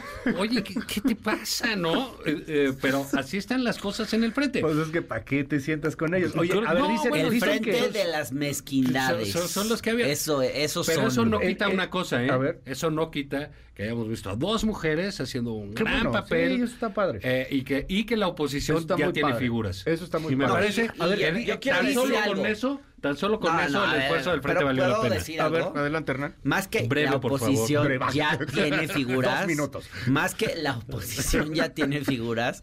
Más bien, dentro de toda su basura, lograron eh, rescatar interrumpiste. lo más, Sacar, lo pepenar. más decente que tienen, o lo único decente que Xochitl, tienen, bueno, probablemente. salió, que salió son y Beatriz. Sí, pero. No, creo que también no la salida de Enrique la Madrid. Ya tienen figuras. La reconfiguración Hombre. de Santiago Krill, creo que todo eso no está mal. Se reconfiguró como un robot. Lograron, No, pero a ver, eh, es, muy un gran perdedor, no es el perdedor Sí. profesional, pero, pero sí hace él con, con sus esfuerzos Estaba tratando de cosa pública. Es que ver para lo que nos interrumpe. Con sus esfuerzos de cosa pública, yo creo que Santiago Krill, ante su propio electorado opositor, se reconfiguró bien. Yo, qui- yo quiero saliendo. preguntarte algo, Hernán. Dicen, breve. Populi, el tema de las redes, etcétera, que Beatriz Paredes sería la candidata ideal de López Obrador en la oposición. Que es más fácil de vencer a Beatriz Paredes que a Xochitl Gálvez. Sí, Sí. sí, claro, por Sí, eso claro, queremos a Betty. Sí. no, bueno, claro, ¿Para que te claro que les conviene. obvio, obvio, obvio. A ver, Pues sí, sea, a la oposición les convienen Adán o Noroña, ¿no? Claro, Sí, claro. que claro ¿Qué que es más fácil de vencer. lugar? ¿Por qué? ¿Por qué? Imagínate. Pero por dos razones. Una, porque Beatriz Paredes no tiene el carisma y la gracia que tiene Xochitl, O sea. Xochitl cae bien. Es campañera. Es pueblo. campañera. Tiene, es populachera más que ser pueblo, es Salburera, de populachera. pronto, así, Eh, barrio. Desenfadadas. O sea, sí, Le sí, gusta él la entiende a campaña. los albures. Ujú. ¿no? O sea, como que sí. Sí, sí, sí, es barrio. Sí, y, y eso pues en una campaña. de 50. Pero por otro factor, si ustedes se fijan, Beatriz nunca ha sido característicamente o visiblemente un referente anti-AMLO. Xochitl sí. Sí. Y yo creo que ese es un elemento definitorio. En los, en los debates, Beatriz dijo en los foros estos que hicieron, que no fueron debates, fueron foros, dijo, yo no estoy obsesionada con López Obrador. A, yo, a mí me quedó esa frase grabada, se me quedó grabada, porque al final, pues Xochitl sí lo está. Que está y, bien, porque y está ha campaña sabido contra él, ¿no? agarrar Sí. ese nicho, y ha sabido agarrar ese nicho El de los aspiracionistas, Ujú. antiobradoristas, Claro. representándolo ella en su propia historia de, ay, como yo pude subir, ascender socialmente, entonces yo soy un referente y yo les muestro el camino de que sí se puede, y entonces se vuelve un referente de los aspiracionistas que odian a López Obrador. Yo creo que ella en, el- en su fuero interno no es tan anti-AMLO, pero bueno. Pretende y actúa como un personaje anti-AMLO, cosa que no hace Sochi, que no hace Beatriz. Y ahí está su principal ventaja comparativa. Es ese histrionismo que a veces es excesivo, ese discurso anti López Obrador, que en el fondo, no nos hagamos tontos, es lo que aglutina a esta oposición, a este frente. Pues sí. Es su única razón de ser, es lo único que los articula. Ellos saben que lo que tienen que ir a hacer en 2024 es salir a movilizar los sentimientos pejefóbicos y que ese y van por ese voto. Y Xochitl se los garantiza mucho más. Beatriz no, Beatriz le va a dar nivel a la campaña. Beatriz le va a dar nivel, le va a dar, le va a dar, Beatriz Ah, va a hablar como bien un para un estadista. Va- para va que le entrevistes claro. tú, le entrevistes tú. Sí, y digas, diga oh, qué bien, qué inteligente cosas. Beatriz. Sí, exactamente. Qué pero bien bueno, preparada hay que está. movilizar los Con nosotros votos, se enojó las dos veces que la entrevistamos, terminó un poco Bueno, enojada, pero lo que le preguntaste No, ya ves que al final de cuentas Sí. terminamos por ser bastante poco tolerables, ¿verdad? No, Este, bueno, es que irrumpió también. Pero ella sí de quiero pronto, decir ¿no? una Sí, cosa. claro. Sí quiero decir una cosa. Sí me parece sintomático de los tiempos que vivimos que hasta el frente tenga que disfrazarse de progre y de izquierda para poder competir con López Obrador. Y eso significa, eso es un significado muy importante de, de que este gobierno ha ganado una batalla cultural muy relevante. O sea, eh, no, no es Lili Telles Sí, lo exacto. que está del otro lado. Lili. Telles se bajó muy rápido de la contienda. No tenemos aquí un Bolsonaro, un Milei, un Javier Verástegui, digo, un ¿qué se llama? Eduardo Verástegui. Eduardo Verástegui, el de la película. Ninguno de esos personajes este, de ultraderecha, no. Tenemos más bien personajes, las dos punteras que se identifican como Pero eso no es progres una... o de izquierda. Digo, estoy de acuerdo, pero no es una victoria cultural no, del gobierno. saben que- Es un saben perfil que del un electorado, por un lado, y es... El mexicano no es de El derecha. perfil, exacto. No es de ultra. Pues Sí, es no de es derecha, ultraderecha. pero no. No. es de ultra. No le gustan esas cosas. Es O- o conservador, ahorita- pero no es ultraderecha. No, porque ahorita no ninguno de los dos partidos hubiera postulado una candidata así si fuese para ganar. Por, eh, por eso, Esa pero, es la pero realidad. ahorita no, le, no les gusta al- a, a ese electorado. Y otro es el perfil también que hay en una generación de, de- de políticos en, es- en- en este país. Pero sí, en efecto, creo que aparte, un, un- no solo de este lado, un buen porcentaje de la lucha del voto que está en el centro, centro izquierda, Sí. centro derecha, también es lo que va a perseguir, este, yo creo, no sé, Hernán, a lo mejor que tiene información más de, de- Más de interna. primera mano, más interna, dicen que es muy probable que gane Claudia. No, ¿tú crees? Mira, es lo que se ha venido manejando los últimos días. Yo- yo noté Eh, en- en para su- mí es una sorpresa, en ¿no? su boleta Porque yo circular, veía ¿por lo qué de Monreal muy, muy, como con mucha fuerza, ¿no? Como que ya muy Creciendo fuerte, muy creciendo, Monreal. muy decidido.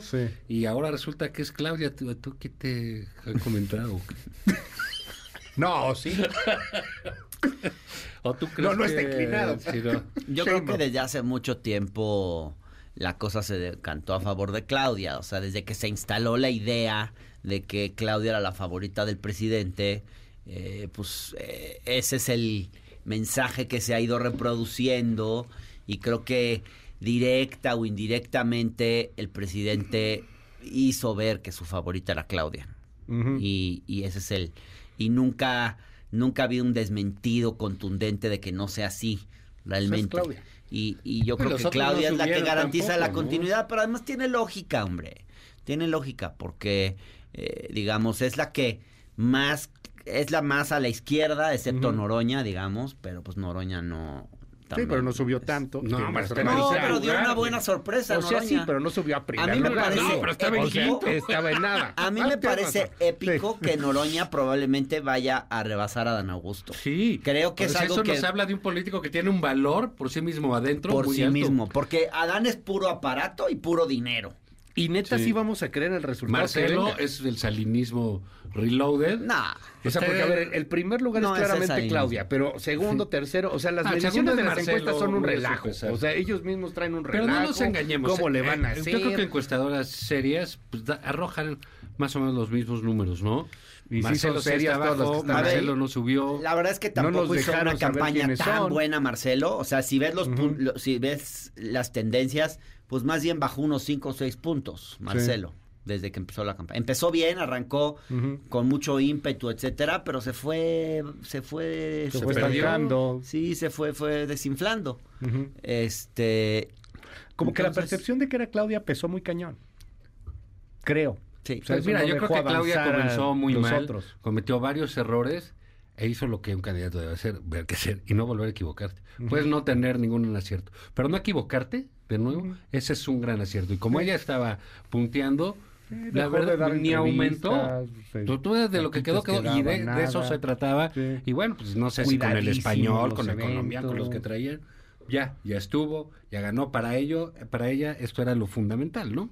Entonces no, no, no, lo, lo que sigue pues va a ser una batalla de otros Ahora está- componentes. ¿no? Está más interesante lo que está pasando en MC. sí. O sea, Enrique Alfaro agarrándose Mm, sí, contra sí. Dante Delgado, el Sí. audio y la declaración que dice no voy a aceptar este mandamientos de burócratas partidistas. Qué triste que don Dante Delgado termine, Termine así. de esa O sea, así está, así está cañón. ¿Qué ves Sí, ahí, pero, Hernán? Pues en realidad, ¿qué veo? A un cacique como Enrique Alfaro que, pues la verdad, se ha ido desinflando en su popularidad en Jalisco. O sea, realmente no está fuerte. No tiene, por ejemplo, sus, sus posibles sucesores, la gente que él quisiera dejar en el gobierno del Estado, no levanta. No es gente que vaya a tener este, digamos, si esos, si su gente es la que se lanza, ganaría Morena.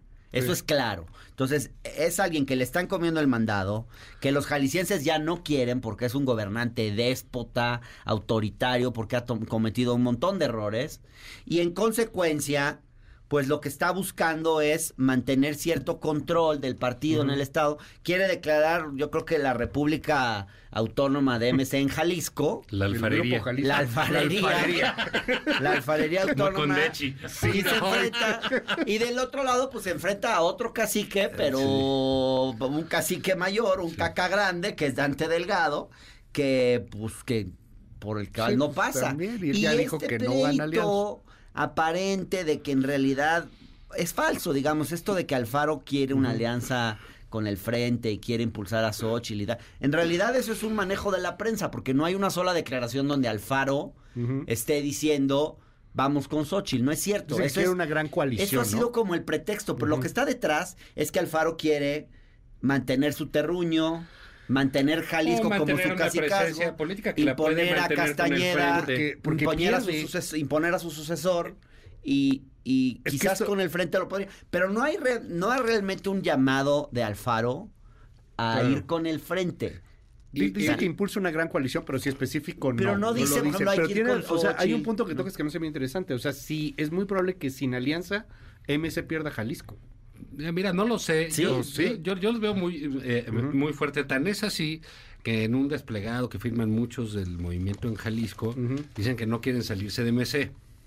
O sea, ahí hay un asunto también de marca. Es una marca, que se construyó, admitámoslo. partido. En eso tiene razón Alfaro. Alfaro la construyó en Jalisco. Fue de la... la marca creció con Alfaro y ahora sí que eran uno mismo, ¿no? Pero pues bueno, con el tiempo esas cosas... impulsó ahí al niño este que canta. Sí, en, este, eh, en estas cosas, pues luego la marca se despega de uno o uno se despega de la marca. Eh, Dante Delgado este eh, que bueno pues, que escribe cartas no así como digo bueno mames mientras no mande un telegrama güey no hay bronca ya vamos en la modernidad pero está haciendo ahí unas cosas sí está cañón y que creo sea un tweet. que es este eh, su estrategia mm, me parece que tiene mucho sentido a futuro. Ok. pero se les está pidiendo a corto plazo. Y 2030. en el corto plazo no no es viable este vender su estrategia, pero su estrategia tiene muchísimo sentido, más que cualquiera, porque todo lo demás, como lo hemos visto, se agota ahorita. El PRI se estaba agotando antes del frente y ahorita está reviviendo aquí, o sea, son cuestiones de dos meses. Entonces, la otra estrategia tiene, tiene, tiene sentido el 2030. ¿Cómo le van a hacer aquí? Pues no sé, cualquiera de las opciones que tomen parece ser que les va a, a incomodar. Entonces, pues bueno, pues la política es así, en algún momento tendrán que tomar una decisión. si no va, le ayuda a Morena, ¿no? O sea, si van separados, si va solito y ponen Mira, a Samuel es, es que García todo, o a- a todo quien tú varía, quieras, ¿no? A- Aquí le ayudan a Morena. Todo depende quién quede, cómo quede y qué hagan, ¿no? Es como decían, no, es que si Marcelo se va a Movimiento Ciudadano, entonces le rompe la cresta a Claudia. No, pues resulta que si eso sucede, Marcelo a quien le quites a la oposición. Claro. Sí, no claro. le quita nada a Morena. Entonces, así como que, uy, le va a partir la madre Morena, pues no, Pues no. ¿verdad? Entonces, es- esas cosas cambian. Decir automáticamente que porque en una elección este electorado se volteó así gozado, yo, yo no lo veo. ¿Cómo- cómo le afecta a Morena, Tienes una encuesta, la del reforma del, del otro que decía que el 57% del electorado estaba a favor de que Morena tuviera su, cantidad, su candidato propio. Digo, de que el Movimiento Ciudadano Sí. tuviera su candidato propio. Pues eso que te indica que, bueno, a lo mejor la gente de- desagrega Morena, de a MC, de los, de los partidos grandes. Ujú. Que deja PAN, PRI y Morena. El PRD ya, la verdad, es un asunto de prensa. También, Sí, no- claro. no jalemos, ¿no? Entonces, sí, creo que eso tienen eso es bueno. Yo, yo digo, lo que estamos viendo en todos los partidos, incluido en Morena, todos los pleitos que hubo, eh, los jaloneos en el frente, lo que sucede en MC nos habla de que hay política, de que se está haciendo política, y MC pues tiene el problema que enfrentan los partidos que tienen poder, que es tomar decisiones públicas. ¿no? ¿Tú cómo lo ves, Hernán? Pues eh, yo creo que MC está en un camino propio y me parece muy válido que hagan eso. Yo creo que en, en efecto no les conviene para nada ir aliados al frente. Ellos eh, quieren diferenciarse y me parece muy válido que quieran diferenciarse de esa dicotomía en la que estamos divididos de AMLOS, pro. AMLOS y anti AMLOS y que quieran seguir un camino distinto. Eh, ojalá que lo hagan con consistencia, porque si seguir un camino distinto pasa por postular a Samuel García, pues ellos se supone que son un partido progresista. ¿Qué tiene Samuel García de progresista? Samuel García sería un candidato de derecha. Entonces, si la, si la apuesta va a ser seguir un camino propio para postular a un personaje frívolo, digo, todo lo que sabemos de Samuel García, pues me parece que, digamos, pues quizás se pueda hacer una apuesta electoral exitosa en ciertos estados del norte del país. Pero si ellos quieren consolidarse como un partido programático, con una agenda de centro izquierda, progresista, con ciertos elementos liberales, etcétera, pues yo creo que Samuel García no es la persona indicada. Que postulen en todo caso a Maines. Digo, por lo menos podría. O que te hablen a ti para que digas quién te parece. Bueno, no sé, pues. O hasta Dante. Hasta Dante, digo, que me parece cero atractivo. Sí, Maines por lo menos es joven. Maines por lo menos es joven. estructurado. O, mejor aún, digo, para mí, mi, mi, mi, mi opción más digo, sería Patricia Mercado, una ah, mujer, bien, porque además vas a enfrentar a dos mujeres, pues está difícil competir con un hombre contra dos mujeres. Una mujer que tenga una agenda feminista todavía más pronunciada que las otras. No hay un candidato que le pegue a Morena. Pero no quiere Patricia Mercado. No, quiere pues, Patricia Mercado. Pero si no tendría que ser una mujer joven, por ejemplo. Eso sería una apuesta interesante. que la gente diría, aquí hay algo diferente. Pero que el payaso de Samuel García salga a ser el abanderado de MC a nivel nacional. o sea, entiendo que Samuel García es el que más le afectaría a Morena si fuera el candidato. O sea, ¿por qué? Eh, es una competencia entre si se mantiene el López Obradorismo, se va el López Obradorismo. Digamos, son, las barajas que trae MC. Tú lo dijiste. son las barajas que trae MC. Entonces, pues, y otra cosa que tiene MC, que por eso apuesta el 2030, dice, pues yo soy el que traigo figuras jóvenes, que para el 30 van a estar muy bien. dijo ¿no? eso Samuel, ¿no? Si quieres un joven, yo tengo 35. Pues ahí está, tiene 35. Venderte pues como, oh, soy joven, vota por mí. ¿Qué? ¿Cómo por qué? Hay jóvenes fachos. Pues, Claudia, ¿qué? Claudia dice, soy mujer, voten por mí, ¿no? No manches, ¿no? o sea, digo, también hay... o sea, pero eso, hay un candidato de MC que le pegue a Morena. Es parte de la fuerza. La neta. No, no, los, he, no los he visto, pero MC eh, lo que se tiene que plantear es cómo crecer cómo crecer en fuerza legislativa. Aunque no gane. Poder hacerse de una gobernatura sería fantástico para ellos, ¿no? Para tener para tener tres, ¿no? Entonces, e, es, e, e, ellos no tienen por qué estar jugando a, a, lo demás. Los otros son los que a mí me sorprende que en el frente les gritan rateros, les gritan traidor, les gritan esquiroles, y luego en la tarde dicen, vamos a convencer a Ah, pues como los vas a convencer, güey. se está diciendo de todo. No, también va a estar muy difícil que, lo, que, que, se suba de, de, compañero, pero bueno, yo al final digo, está buena la época, pues, ¿no? Está movida. Juan Ignacio Zavala, qué gusto verte de nuevo. No, tus redes y esas cosas. Invitarme. Eh, ah, arroba Juan Izabala en Twitter, el financiero lunes, miércoles y viernes, aquí los, los miércoles y a los sábados con Julio Patán en el Heraldo Radio y aquí ya. Eh, estamos. Qué bueno verlos de nueva cuenta. Ya extrañamos esta mesa. Hernán Gómez. Arroba Hernán Gómez B en Twitter. Me pueden buscar en mi página en Facebook, en mi página web www.hernangomez.com.mx, los domingos en el Universal en la octava Radio Centro y aquí en MBS los miércoles. Mil gracias, mil gracias como siempre por esta mesa. Nos vemos miércoles. Gracias. ¿O también vas, no, miércoles. yo, sí trabajo. Yo sí, yo sí vengo. no, a lo mejor ibas a lo de Morena, yo qué sé. No, no, no, me invitaron. Sí. Es el miércoles el miércoles 6, ¿sí? miércoles 6. Se anunciará el miércoles, supongo yo Pero que... es el jueves qué nervios, ¿qué será?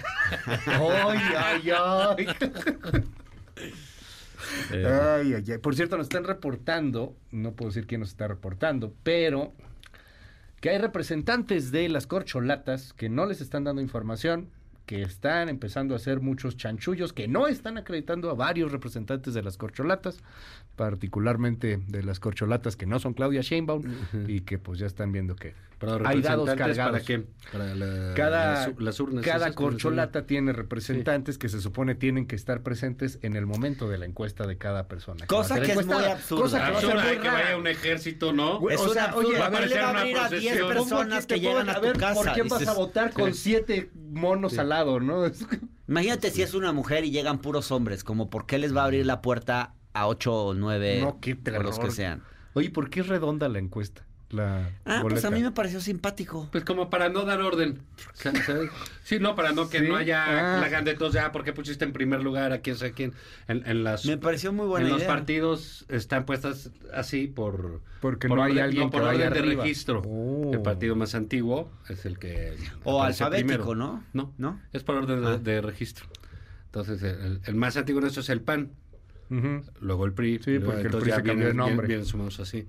Pero aquí, pues si son personas, pues tienen razón. Yo creo que es una buena solución el... El PAI, no, porque cuando la quieres hacer de todos, pues la haces de todos hasta que porque lo pusieron. Sí, claro. Pero imagino que llegará decir, ¿por quién va a votar y por qué por Claudia? Así va a ser la pregunta. Bueno. Cuídense mucho. Regresamos, hacemos una pausa, seguimos con mucho más. Esto es MBS Noticias. Gracias por los mensajes 5571 131337. Regresamos. En un momento regresamos. Continúa con la información con Luis Cárdenas en MBS Noticias.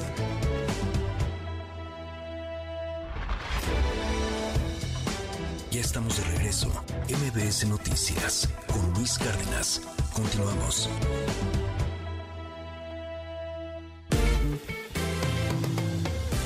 Ocho con 59, ¿cómo van los mercados? Itlali Sainz, muy buenos días. Luis, buenos días a ti, buenos días también a nuestros amigos del auditorio. Te comento que en este momento está perdiendo ligeramente el Dow Jones Industrial 0.01%, pero gana el Nasdaq 0.15%. El S&P BMW de la Bolsa Mexicana de Valores también está registrando un avance de 0.37%. Se cotiza en 54.464.17 unidades.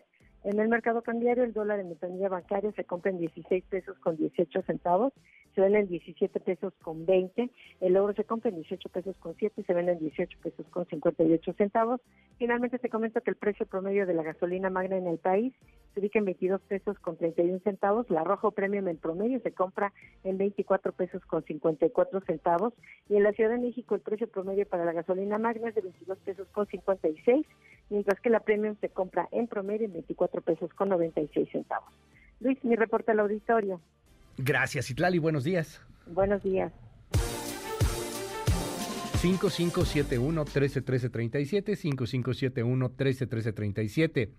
Qué bueno que volvió el circo de los payasos con ustedes tres en su mesa de debate. Eh, qué padre que ya están de regreso. Bienvenido, te extrañamos. Ay, muchas gracias por ese mensajito, qué bonito.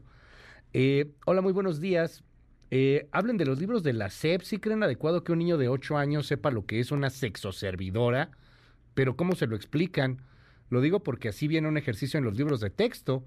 No es solamente lo de la, sexualización, que consideran que a los 8 años deberían de saber si qué es o no es una sexoservidora. Eh, nos dicen aquí es probable que decline Beatriz porque en una de esas Morena movilizaba a su gente para que ganara Beatriz y no Xochitl. Eh, a ver, yo creo que en política no hay nada escrito. Lo que van a hacer con Beatriz es lo mismo que le harían a Marcelo los seguidores de Claudia.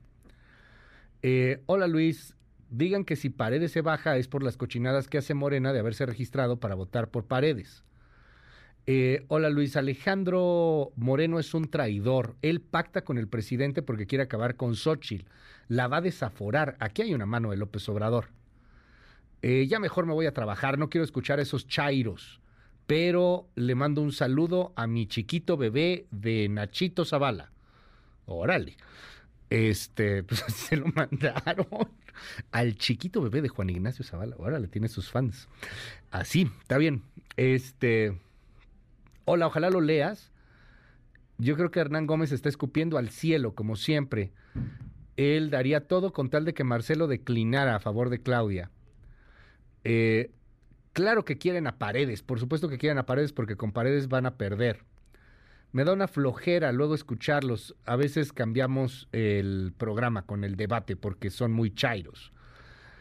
Ah, caray, ¿cómo que, cómo que Samuel García es un payaso? Y, y entonces lo que dice el presidente, Luis, que no le saques a bala, que diga las cosas como son. Deja hablar a Hernán Gómez. 5571-131337. Se voló Juan Ignacio que le hablen a Hernán con lo, de, con lo de Movimiento Ciudadano. Yo sí coincido en que Samuel es un joven inexperto frívolo, pero ahí mismo se contradice. Eh, díganle que nadie conoce a Pati Mercado y Samuel García si es popular. Hoy estuvo aburrido. Mejor inviten otra, otro tipo de mesa o hagan otro tipo de temas. Si MC va solo, al único que ayuda es a López Obrador y a Morena, y lo sabe y no quieren quedar mal con el peje, dicen aquí. Yo creo que Marcelo se aportaría a la oposición. Hola, muy buenos días. Como cuatrotero, ¿cómo van a hablar de la democracia? Como la que hay con Claudia son puros casicargos, casica, casicascos, perdón. Mejor ejemplo el presidente que tenemos, dicen aquí, 5571-131337, va de nuevo 5571-131337, WhatsApp abierto absolutamente para todo el auditorio. Ya estamos de regreso, MBS Noticias, con Luis Cárdenas. Continuamos. MBS Radio presenta el resumen informativo con Luis Cárdenas.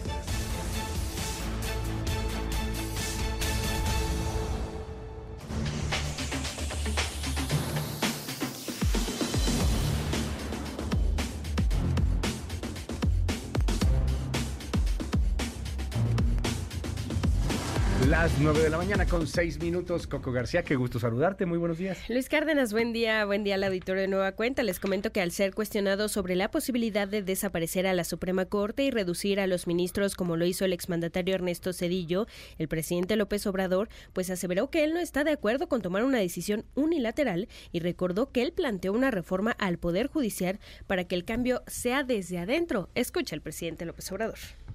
No voy a hacerlo de Cedillo, no voy a mandar una iniciativa para que desaparezca la Suprema Corte, se reduzca el miembro, los miembros, como lo hizo Cedillo, que eran más los ministros, y, se llevó a cabo un cambio. Y a los que salieron les dieron pensiones, les dieron pues una recompensa y se llevó a cabo esa reforma. Yo planteé desde el principio que no lo iba yo a hacer así, que el cambio, la reforma tenía que darse desde adentro, porque es un poder autónomo que ellos mismos tenían que llevar a cabo la reforma. ¿Qué pasó? Si propuse cuatro y había uno, eran cinco, ya nada más faltaba uno, convencer a uno para tener mayoría y que el cambio se iniciara desde la Suprema Corte y desde el, desde el Consejo de la Judicatura para ir moralizando el Poder Judicial, para ir combatiendo la corrupción en el Poder Judicial, el nepotismo, ir limpiando el Poder Judicial. Pues no pude, porque de los cuatro que propuse, dos, ¿Los traicionaron? Sí, no a mí, al pueblo.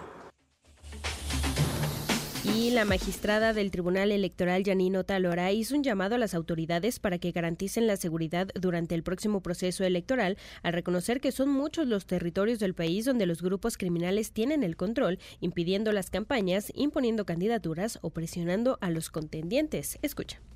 Y me parece que no poder hacer campaña en un país en el siglo XXI porque uno tiene miedo de las condiciones de seguridad, porque hemos visto candidatas, candidatos asesinados, me parece muy grave. Me parece muy grave en lo individual, me parece muy grave como democracia permitir que el crimen organizado sea quien decida quién va a ser candidata o quién va a ser candidato. Y el rector de la Universidad Nacional Autónoma de México, Enrique Graue, dio a conocer que tras ser emitida la convocatoria del proceso de sucesión, todo transcurre en orden y garantizó piso parejo para todos los que buscan llegar a la rectoría de la máxima casa de estudios.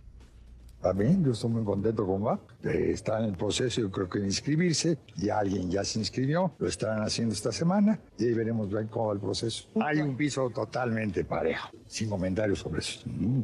Totalmente parejo. Y continúa en España la polémica por el beso de Luis Rubiales a Jenny Hermoso tras ganarle el Mundial Femenil. El aún presidente de la Federación Española de Fútbol presentó un video a la FIFA para defenderse de las acusaciones. En las nuevas imágenes que se han viralizado en redes sociales se ve a las jugadoras de la selección española festejando cuando Jenny Hermoso empieza a bromear sobre el beso de Rubiales. ¿De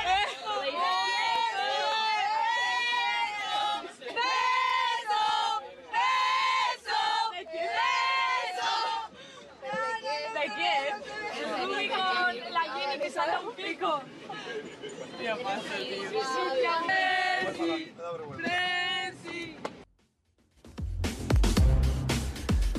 Muchísimas gracias, Coco. Te seguimos en tu red. ¿Cuál es? En arroba Coco García con doble I, ahí en todas las redes sociales. Muchas gracias, Luis. Buen día. Muchísimas gracias. Las 9 con 11 minutos.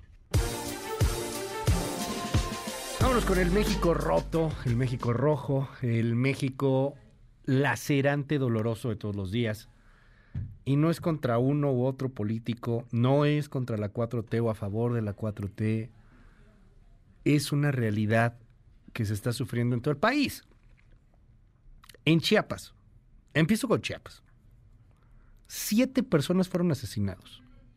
Al menos siete fueron asesinados en una emboscada en la sierra, en el tramo Chicomuzuelo, Siltepec, en una zona limítrofe con Guatemala. Los autores se identificaron como los caiviles jóvenes, quienes despojaron de chalecos tácticos y armas a las víctimas, presuntamente pertenecientes a un grupo criminal. Creo que por ahí tenemos el audio de los caiviles jóvenes. Escuchemos. ¡Alto, alto! ¡Alto! ¡Alto! Quita los chalecos luego, quita el arma, todo. Aquí no se juegan. Pues el perro. ¿Eh? ¿Ah? Con los caibiles no se metan con su perro madre. ¿Ah? Quita los chalecos, quita los chalecos. Vaciámosle a su perro madre. Sí, pinche, pinches culeros de mierda. Ya valieron. Siete personas muertas. De momento no hay detenido y da miedo escuchar a los caiviles jóvenes. Los caiviles que nos recuerdan de alguna u otra forma estos grupos de sicarios que después dieron origen durante una muy buena parte de la historia reciente de México, por ahí del 2010 al 2013, 2014, la, la gran eh, fuerza y carnicería que provocaron los Zetas, que venían pues, de este tipo de grupos. En fin, qué terror. Ahora Chiapas.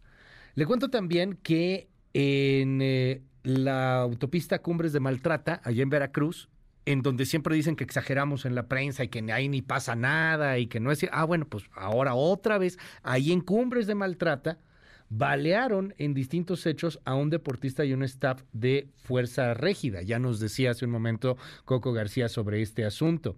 Benjamín Silva, deportista y competidor de parapente, fue baleado por sujetos que intentaron cerrarle el paso. Los hechos quedaron registrados en la cámara de su auto. Escuche.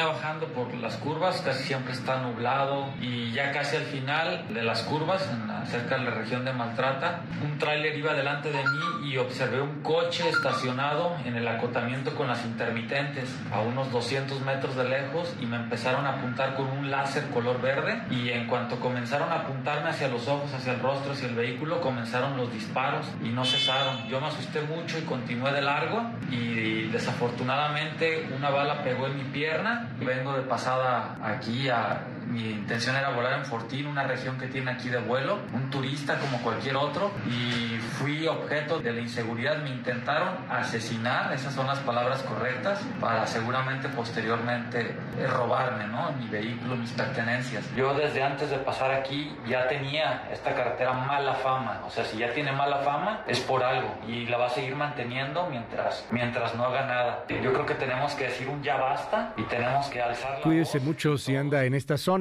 no es, no, no, no es político el comentario. Cuídese mucho. Cuídese mucho si, si va a la zona, si va ahí a Cumbres de Maltrata, Veracruz, mucha gente transita todos los días, pues cuídese, trate de ir a un horario donde haya luz, cuídese mucho, de repente ahí pasan accidentes, entonces bueno, pues esos accidentes han sido aprovechados por algunos grupos criminales para asaltar automovilistas. Aguas, no es alarma, no es amarillismo, aguas, simplemente cuídese. Hoy es miércoles de Nación Criminal con Oscar Valderas. Estos son siete testimonios desgarradores de agricultores mexicanos, michoacanos, allá en la tierra en donde para sembrar aguacate y limón le tienes que pagar al narco. Durante las últimas dos semanas he recibido de ustedes, radioescuchas y lectores en redes sociales, Mensajes sobre cómo viven la ola de extorsiones en Michoacán. Cobros de derecho de piso que este año tienen como objetivo financiar la lucha entre las distintas facciones de Cárteles Unidos, la coalición que ya rompió su supuesta unidad en su lucha contra el ingreso del cártel Jalisco Nueva Generación al Estado. Estas son siete historias de ustedes, la audiencia de esta estación, programa y sección. Les he hecho algunos arreglos para mayor claridad, pero el sentido y la digna rabia están, espero, intactas. Esto es Michoacán, en palabras de michoacanas y michoacanos extorsionados. Historia 1. Manuel Limonero. Yo pago desde hace 8 años entre 50 y 60 centavos el corte de cada kilo de limón. Cuando me subieron ese precio, me puso en muchos problemas porque a veces no salen las cuentas. Pero antier me dijeron que subió a un peso. Un peso. Les dije que me iban a quebrar y casi de inmediato me di cuenta que elegí malas palabras. Ya me dijeron que su jefe, un templario, necesita armas y que si no pago, lo que van a quebrar no es mi negocio, sino las piernas de mis hijos. No sé cómo lo voy a hacer. Historia 2. Leonor, aguacatera. Antes me gustaba esa temporada del año. Yo nací y crecí en Buenavista y me parecía un pueblo maravilloso. Recuerdo que nunca me gustó pararme temprano para ir a la escuela, pero sí lo hacía cuando mi papá me llevaba a cortar aguacate. Era feliz con mi agua de limón y mis sándwiches, ahí según cortando y ayudando a mi papá. Ya no soy feliz. Todo el tiempo tengo miedo. Miedo de que maten a mi esposo. Ahora odio estos meses y creo que odio el pueblo. Historia 3. Pedro, cacahuatero. Un día crees que tienes para pagar tus cuentas y al otro no tienes nada. A mí me llegaron cuando estaba arreglando mi camioneta. Son buenos meses para el cacahuate en Huetamo y debo mover costales muy pesados. Y ahí me ves, abajo del auto, revisando la suspensión cuando llegó un chamaco flaco como de la edad de mi hijo. Me dijo que el patrón requiere 30 mil pesos para mañana, pues no puedo sacar mi cacahuate. Y así tan rápido, adiós a las medicinas para mi pierna y a los pagos para mis muchachos. Historia 4. Regina, estudiante.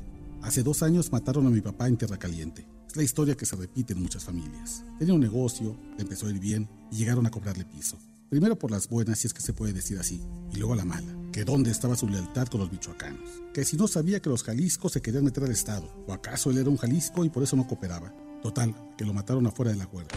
Y ahora me enteré que ya ni siquiera puedo ir a dejarle flores. Unos muchachos se ponen en la puerta del Panteón de Buenavista Tomatlán y te cobran mil pesos por visita de la tumba. Ahora mejor le rezo desde casa.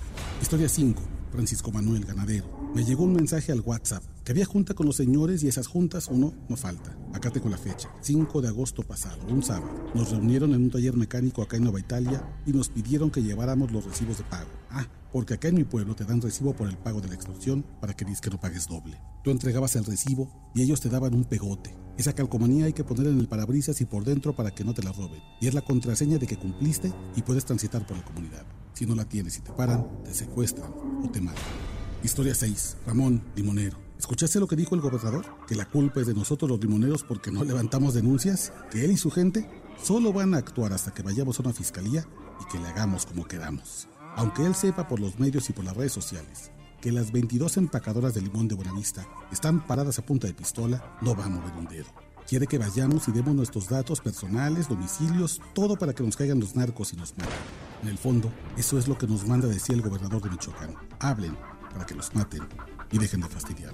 Historia 7. Jorge, mi coempresario. A mí ya me extorsionaron todos. Primero policías, luego el ejército y años más tarde los Zetas. Después los autodefensas que que para financiar el movimiento. Los autodefensas resultaron igual o peores. Ya le pagué a los perdonados, a los Viagras, a todos. Mi dinero está en manos ahora de todos esos. Y sabes qué? Me da vergüenza, porque ese dinero ahorita estaría en manos de mi familia. Se le parte el corazón a uno, porque ¿hasta cuándo le pondremos un alto a esta tragedia?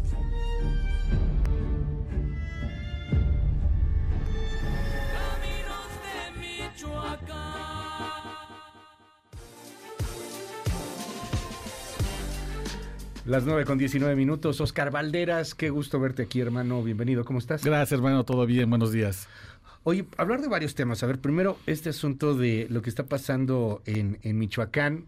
Hace un momento, a eso de las 7, Marco Antonio Duarte, nuestro corresponsal, nos contaba que el derecho de piso ha provocado que al menos durante los últimos 10 días ya no estén sembrando nada que, ya les cobran todo, este, pero la siembra, pero por el kilo, pero también el empaquetado, todo, todo, todo, y que tiene una afectación importante a la economía, por eso estamos viendo aguacate y limón cada vez más y más caro, pero pues que termina fregando, como nos narras en esta nación criminal, a los agricultores de allá. Sí, y mira Luis, fíjate que estaba haciendo cuentas, tú me invitaste a este espacio con mucha generosidad hace siete años, llevamos, para siete, y he aprendido a querer, seguramente te pasa a ti, a la audiencia. Por eso cuando me empezaron a escribir y me contaron estas siete historias que seguramente nos están escuchando algunos de las personas o las siete personas que nos contaron estas historias, eh, son muy dolorosas todas. Y tiene un dolor extra porque he aprendido a a la audiencia y a sentir... que cuando comparten su dolor conmigo es porque no tienen con quién compartirlo, porque incluso en el pueblo, en la comunidad, en el municipio, están completamente cercados. Y esa es la realidad. Hoy hablamos de los limoneros y de los aguacateros como el ejemplo claro de la extorsión y de cómo los grupos criminales en Michoacán pueden generar un desabasto artificial con tal de incrementar los precios. Pero eso también está pasando con la gente, por ejemplo, del cacahuate en Huetamo. También con la gente de la semilla de girasol también está ocurriendo. Está ocurriendo también con la papaya, con el melón. Es decir, la escalada de precios no solamente va a ir en limón y aguacate. Son las que más hablamos porque son los casos más dramáticos. Pero hay otros casos callados de gente. esta chica que nos escribió, Luis, y me dice, ya no puedo llevarle flores a mi papá al panteón porque ya me cobran los caballeros templarios mil pesos para entrar al panteón de Buenavista Tobatlán. Esa es la extorsión incluso. El panteón, Luis, de ese nivel estamos hablando ya. Es algo parecido a lo que, y tú has estado yendo frecuentemente a lo que pasaba en El Salvador, por ejemplo, en algún momento cuando se descontrola por completo y los maras te cobraban por ir a la tiendita y era el descontrol total, el Estado hecho añicos, pues eso es lo que está pasando en, en Michoacán. Y cuando lo vemos en estas microhistorias que nos regalas, Oscar, pues a lo mejor entendemos un poco más el por qué estamos pagando 20 pesos más de aguacate. O sea, ¿hasta dónde llega este asunto en donde aquí obviamente nos molesta, nos enojamos, el tema de cómo te va subiendo el precio? Pero decíamos, es como un impuesto a los mentados Viagras. Tú vas al súper y con ese precio que hay, le estás pagando a los Viagras también sobre ese tema. Claro. Y detrás de ese incremento hay vidas que están, que están jodidas, que están hechas añicos. Sí, hace mucho tiempo decías, no le compres al narco porque estás financiando las actividades criminales, ¿no? Cuando tú compras una grapa de coca, la estás pagando con la sangre de la gente. Pero es lo que compres, Luis. Hoy compras limón, le estás dando los pues viagras. Hoy compras jitomate, le estás dando a los rojos. Hoy compras eh, combustible, le estás dando al cártel Santa Rosa de Lima. Toda la cadena de producción está completamente viciada ya. Y Claro. Eh, para el pretexto de estos grupos criminales, por ejemplo, es que los aguacateros tienen dinero. Los limoneros tienen dinero y entonces, pues, que, que, hagan el financiamiento. Pero en realidad, el que termina pagando es el, es el consumidor final. Eh, ahora que hablabas del Salvador, pues en El Salvador hace 20 años la gente no compraba kilos de nada porque era muy caro justamente por el impuesto criminal. Y la gente se acostumbró a comprar dos manzanas, deme tres platanitos, este, híjole, mejor nomás un aguacate. Y mientras en México hace 20 años las familias compraban kilos. Me da un kilo de uva, un kilo de manzana. Hoy tú vas a los mercados y se compra en pieza. Y esa es una parte de la precarización de la economía por el crimen organizado. La gente, yo hoy va y dice, una pera, dos aguacates, pero de los chiquitos. Jefa, ¿en cuánto me da este dos tunas, tres tunas? Porque está tan caro por el crimen organizado. Y y tú veías cómo, o sea, el, el, aguacate, por ejemplo, el limón subía de precio en los mercados, pero subía de precio por, por un asunto que tenía que ver con el clima, que tenía que ver con la mala cosecha, con algo natural que el mercado hacía que subiera o bajara el precio. Y veías cuando bajaba el precio. A mí me tocó, ya hablo hace 20 años quizá, pero sí veías cómo se movía muchísimo el, el precio de, de, varios productos. Ahora no, es por un incremento. O sea, si ha habido lluvias, la cosecha está bien, eh, todo bien, pero te lo está cobrando el, el narco. Es algo, es algo tristísimo lo que estamos viendo, Oscar. Oye, para cerrar, yo quiero preguntarte un poco lo que, lo que estamos viendo en Chiapas. Sí, eh, híjole. Estos chavos caibiles jóvenes o los jóvenes caibiles, este, ocho muertos que, se han registrado. Y los caibiles yo los escucho y me da terror, me recuerda a la Escuela de las Américas y me recuerdan los Zetas, los Zetas, claro. 2010 más o menos, que llegan con fuerza después de la extradición de Ociel Cárdenas. ¿Quiénes son estos? ¿Sí son caibiles? Eh, los caibiles, como tú bien sabes, son la fuerza de élite del ejército guatemalteco, que eran unos tipos que estaban entrenados para soportar las condiciones más extremas, tanto climatológicas, es decir, en un, campamento de entrenamiento, como incluso soportar interrogatorios con tortura y no contar ningún secreto de parte del, regimiento. Tienen un, lema terrible que es, me, parece que es, eh, lo voy a parafrasear porque no recuerdo las palabras, pero es algo así como de, si voy hacia adelante, sígueme si me detengo, empújame. Si retrocedo, mátame. Esa es un poco la filosofía de los caibiles. Y el hecho de que volvamos a hablar de ellos en este contexto del 2023 en Chiapas, te habla de que probablemente se estén configurando fuerzas criminales muy importantes en el sur del país. Chiapas tiene un lugar estratégico, no solamente por el paso de migrantes, sino también por los puertos que tiene ahí. Y no hay que olvidar que también tiene un gran problema de vulnerabilidad de jóvenes de consumo altísimo de alcohol que hace que sea muy apetecible para el crimen organizado. De hecho, Chiapas, por ejemplo, es el único estado del país que tiene un cártel 100% indígena, el cártel de Chamula, y está principalmente conformado por jóvenes totziles. Y de esos jóvenes totziles que están ya muy metidos en la narcocultura, que desean eh, incorporar una mezcla extraña de sus costumbres como personas indígenas y su alta religiosidad con la criminalidad organizada, ese es un cultivo muy peligroso para que grupos como los caibiles piensen que ahí hay una fuerza de tarea y pueden entrenar gente y comenzar de vuelta para militar, a paramilitarizar el crimen organizado. Oscar, gracias como siempre por estar aquí con nosotros y te seguimos en tus redes. Muchas gracias, querido Luis. En Twitter continuamos la conversación, arroba Oscar Balmen. Y, gracias, gracias además porque esta nación criminal en particular es, es terrorífica en, lo que se presenta, pero es también eh, muy muy, muy bella, muy reflejante en el, en el sentido de, de, esta comunidad que se está creando, de escuchar los testimonios, de estar en comunicación. Y lo que decías al principio, la verdad es que sí me, me puede mucho. Hay veces, y lo vivimos aquí en el WhatsApp, en el Twitter, etcétera, en donde pues la única persona que hay es, es alguien que a quienes, a quienes tenemos el privilegio de estar acompañando hoy día.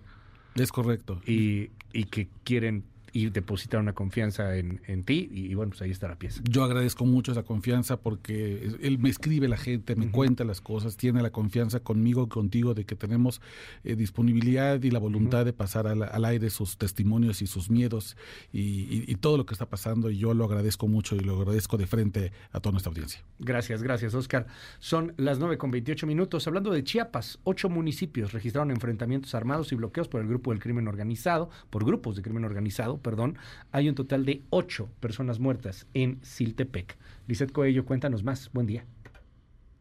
Luis, te saludo con gusto. Informarte, la mañana de este martes se registraron enfrentamientos armados y bloqueos en al menos ocho municipios de Chiapas, dejando como saldo seis personas fallecidas. La Fiscalía General del Estado abrió una carpeta de investigación contra quien o quienes resulten responsables del homicidio de estas seis personas, hechos ocurridos en el tramo carretero Chicomucelo-Siltepec, a la altura de la comunidad Ampliación San Francisco. Conductores de las rutas de transporte público informaron sobre los hechos, refiriendo que sobre dicho tramo carretero se encontró encontraban los cuerpos sin vida de seis hombres al interior y exterior de una camioneta en color negro con impactos de proyectil de arma de fuego. El grupo interinstitucional encabezado por la Fiscalía General del Estado, en coordinación con elementos de la Secretaría de la Defensa Nacional y Policía Estatal Preventiva, se trasladaron al lugar de los hechos a fin de realizar el levantamiento de los cuerpos para efectuar la necropsia de ley implicando el protocolo de cadáveres no identificados. Asimismo, se reportaron bloqueos con los municipios de frontera Comalapa y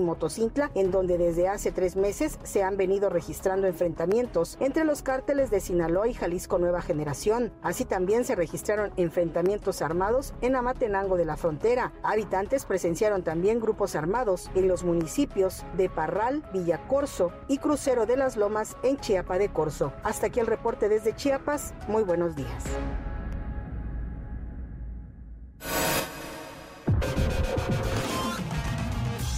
MBS Noticias. Cultura y espectáculos.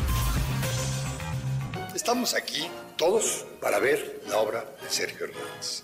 Tengo entendido que son casi ciento 50 piezas. El Colegio de San Ildefonso presenta la muestra Sergio Hernández, la cual rinde homenaje a más de 25 años de trayectoria del artista oaxaqueño Sergio Hernández y que estará abierta al público en dicho recinto cultural de la Ciudad de México hasta el próximo 28 de enero de 2024. La exposición reúne 143 obras plasmadas en técnicas como madera grabada, arena sobre lino, además de frescos, óleos y gráfica, y que abordan temas tan diversos como la historia, los universos, la mitología, y la naturaleza. El músico, compositor y productor inglés Steven Wilson estrenó el videoclip oficial del tema Economies of Scale, primer sencillo de su séptimo álbum de estudio como solista, The Harmony Codex, el cual llegará a todos los canales de streaming a partir del próximo 29 de septiembre. El audiovisual estuvo a cargo del director Charlie D. Placido, quien también ha trabajado con artistas como Nines y Jungle. Me llegó el rumor de que quién sabe quiénes andan diciendo de que qué es esa obra de Vilma. La compañía Porta Teatro presenta la obra Wilma, escrita, dirigida y protagonizada por Itzel Razo, con funciones en el Teatro de las Artes del CENART los jueves, viernes, sábados y domingos hasta el próximo 10 de septiembre. La puesta en escena combina teatro, danza y la cosmogonía maya y narra la historia de una niña que crece como extranjera en su propia tierra, aislada por el racismo y el clasismo impuestos por su abuela, quien le prohíbe tener contacto con todo aquello que tenga que ver con la cultura maya. Los Ángeles Azules recibirán el premio Billboard a la trayectoria artística durante la ceremonia de los premios Billboard de la Música Latina 2023, que tendrá lugar el próximo 5 de octubre en Miami, Estados Unidos. El grupo mexicano será reconocido por una carrera profesional excepcional y por llevar a la música latina a otro nivel en la esfera mundial, y actuará en la gala junto a otros grandes exponentes musicales de la región. En un momento regresamos. Continúa con la información con Luis Cárdenas en MBS Noticias.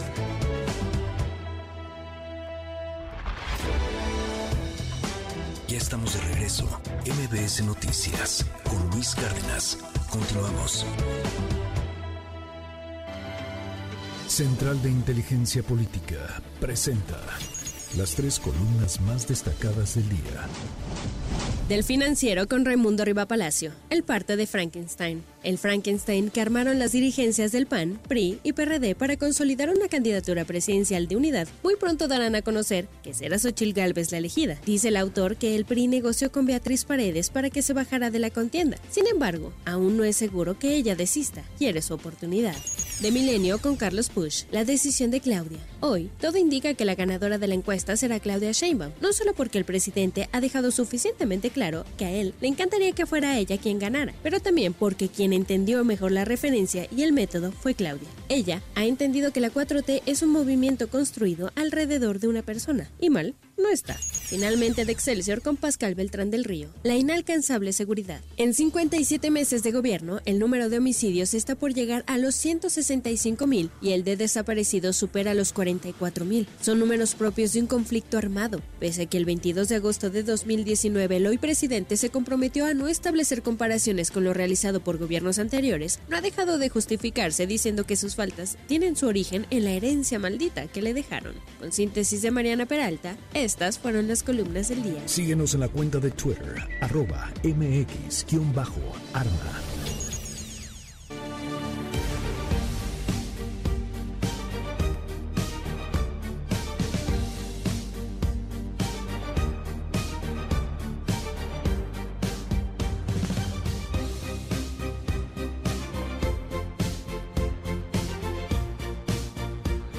5571 131337 5571 131337 WhatsApp abierto absolutamente para todo todo nuestro auditorio. Me da tristeza cómo ver, me da tristeza ver cómo México ha llegado a esta situación y el presidente diga que no pasa nada, dicen aquí en el WhatsApp. Oigan, pero el gobernador de Michoacán haciendo multitudinario acarreo proselitista de Morena, es un narcogobierno esto. ¿Y la Guardia Nacional para qué sirve Michoacán? ¿Los maestros de primera o de secundaria están capacitados para brindar educación sexual? Preguntan aquí. Dicen, no digas mi nombre, yo estoy en Valle de Bravo y el derecho de piso al aguacate, al limón, a los cerdos, a las gallinas, al pollo, a los materiales de construcción es un narcomunicipio. Es de miedo lo que estamos viviendo, dicen aquí en Valle de Bravo. Yo admiro mucho a Oscar Valderas por exhibir la realidad de personas de tierra caliente en Michoacán. Es de los pocos que nos exponen, que exponen esta situación. Hola Luis, eh, bienvenido. Por favor, ayúdanos a comunicar San Francisco del Rincón, Guanajuato. Máximo fabricante de calzado deportivo está bajo la extorsión del narco. Por cada tenis debes de pagar cuota por par y aparte cuota por trasladar el calzado. Las paqueterías del país ya están bajo las cuotas. Somos eh, de 800 a 1000 fabricantes. Cada uno estamos pagando por par de tenis 6 pesos. Esto ya lo habíamos visto y, de hecho, gracias por el mensaje, vamos a dar un poco más de información. Me dicen aquí 12 pesos por el traslado. El que no acate lo asesinan. Así pasa aquí en Guanajuato. Ay, hay, algo que está sucediendo allá en esas regiones también, en regiones especialistas en piel, los peleteros famosos, que, hacen muy buena piel, hacen muy buenos artículos de piel Y algunas bandas de crimen organizado están obligando a estos peleteros a hacer imitaciones, piratería de grandes marcas, un Gucci, un Louis Vuitton, esas cosas, lo imitan y lo venden como piratería. Y los obligan también a hacer ese tipo de cosas. Es, otro de los negocios marginales alternos a, los que tienen de derecho de piso. Mi padre tiene propiedades en Ciudad Hidalgo y ya me están buscando a mí para pagar porque dicen que mi papá no ha cumplido y que si no van por él. Yo soy de Ciudad de México y ya nos alcanzó el pago de derecho de piso. Es nefasto. Hola, muy buenos días. Desde que entró a gobernar Morena, la mayoría de los comercios están obligados a pagar a los criminales.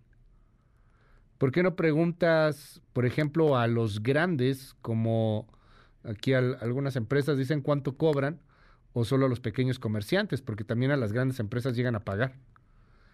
Luis, hasta en la ropa de paca está controlado por delincuencia organizada y eso pasa aquí en la Ciudad de México. 5571 131337 5571 131337. Vámonos a otros temas. El presidente López Obrador acaba de hablar sobre la posible declinación de Beatriz Paredes a favor de Xochil Gálvez. Esto fue lo que dijo.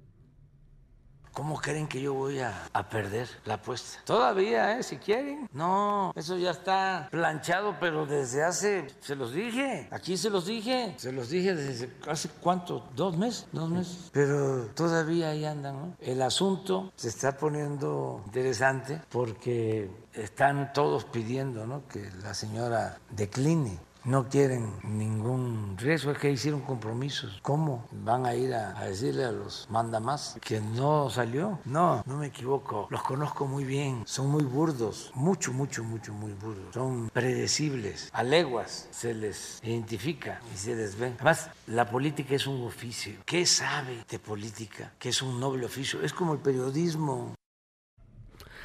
Bueno, pues parece que sí se están alistando los priistas, viene anuncio importante al mediodía. ¿Qué, qué sabes? Chisméanos, cuéntanos el chisme, Angélica Melín. ¿Qué sabemos? Buenos días.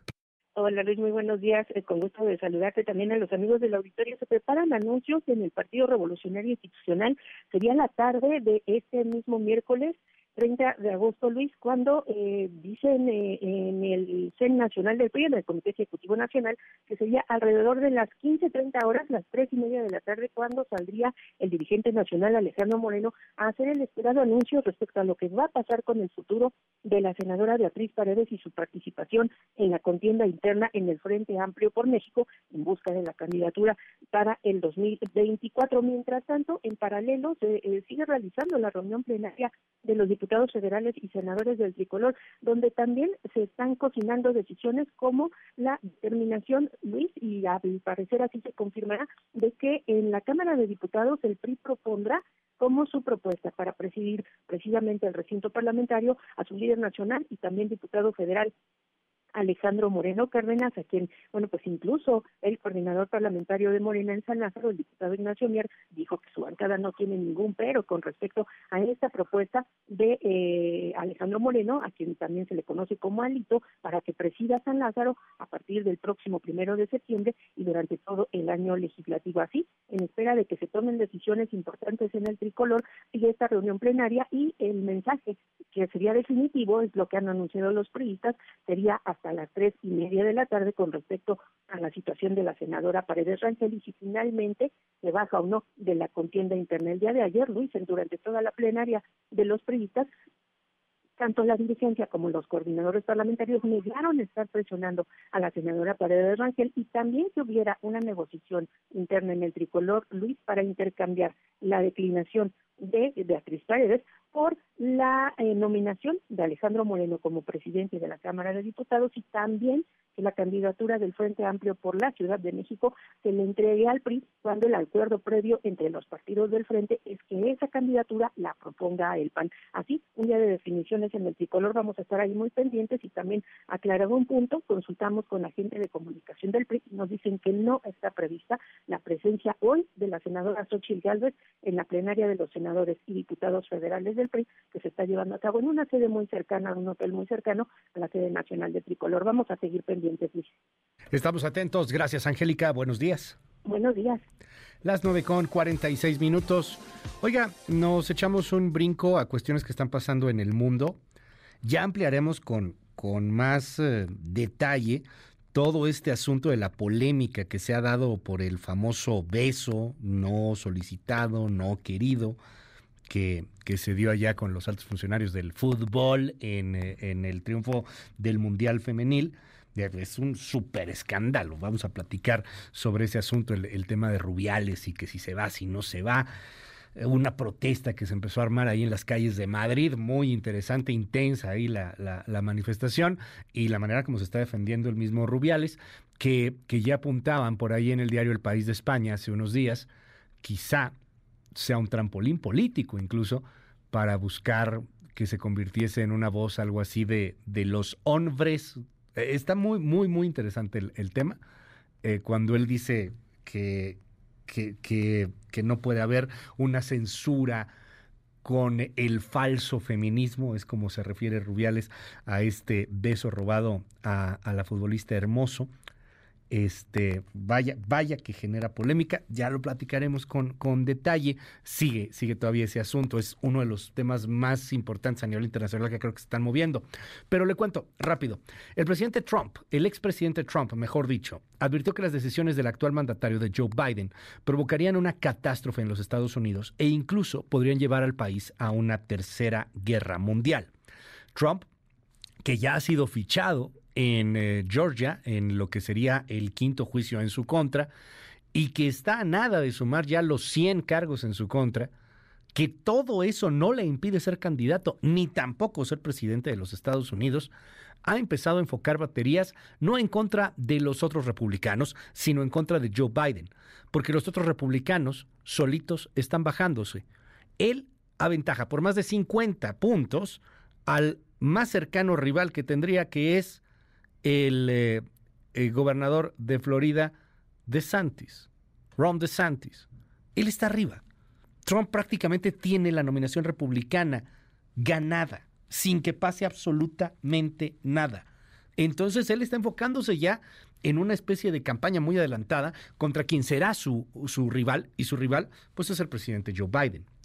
Le digo, por ejemplo, el alcalde de Miami, Francis Suárez, que también quería la nominación republicana, ya se bajó, ya dijo, esto no tiene sentido, va a ganar Trump.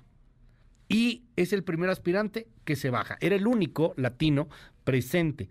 Tiene 45 años de edad, alcalde de Miami, le repito, y decide bajarse para eh, pues la contienda a la presidencia no tenía posibilidad alguna de cualquier manera, pero es el primero que se baja y que van a ir bajándose poco a poco prácticamente todos hasta que lleguen a DeSantis, que ahorita vaya que tiene una bronca con la crisis en Florida por el huracán Idalia, del cual hablábamos hace un momento, y pues se quedan eh, dándole y poniéndole el camino pavimentado a Donald Trump.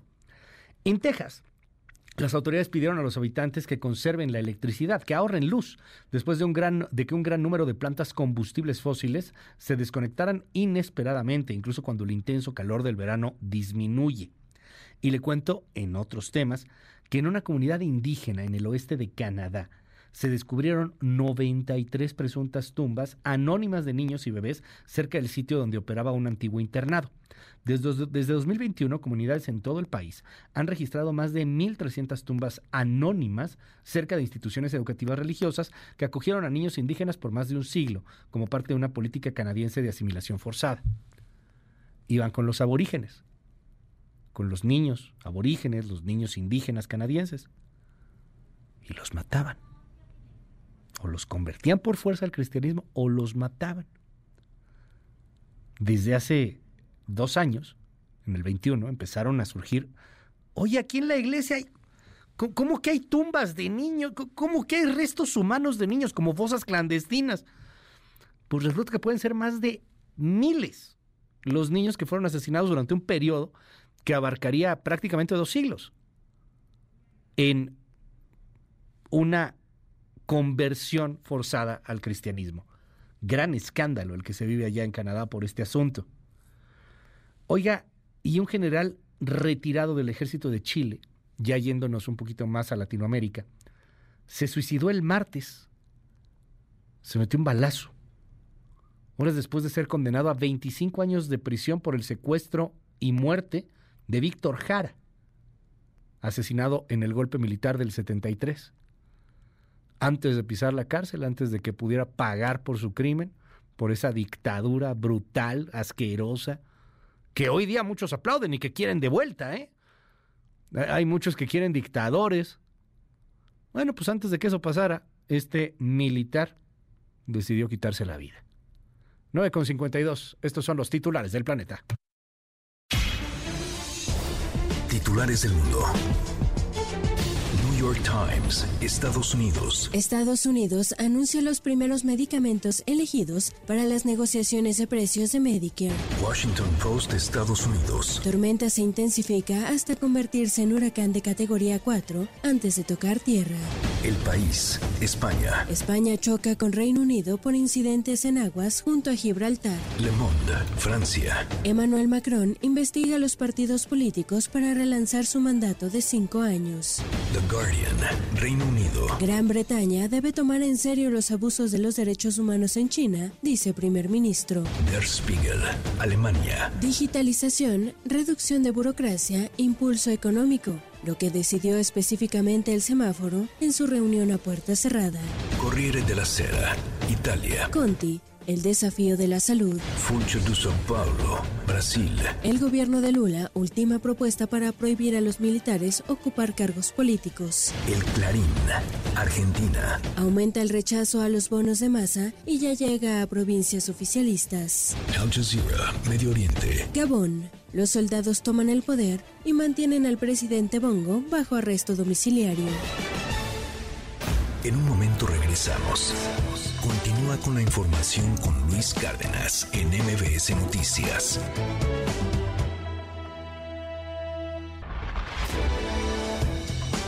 Ya estamos de regreso. MBS Noticias con Luis Cárdenas. Continuamos.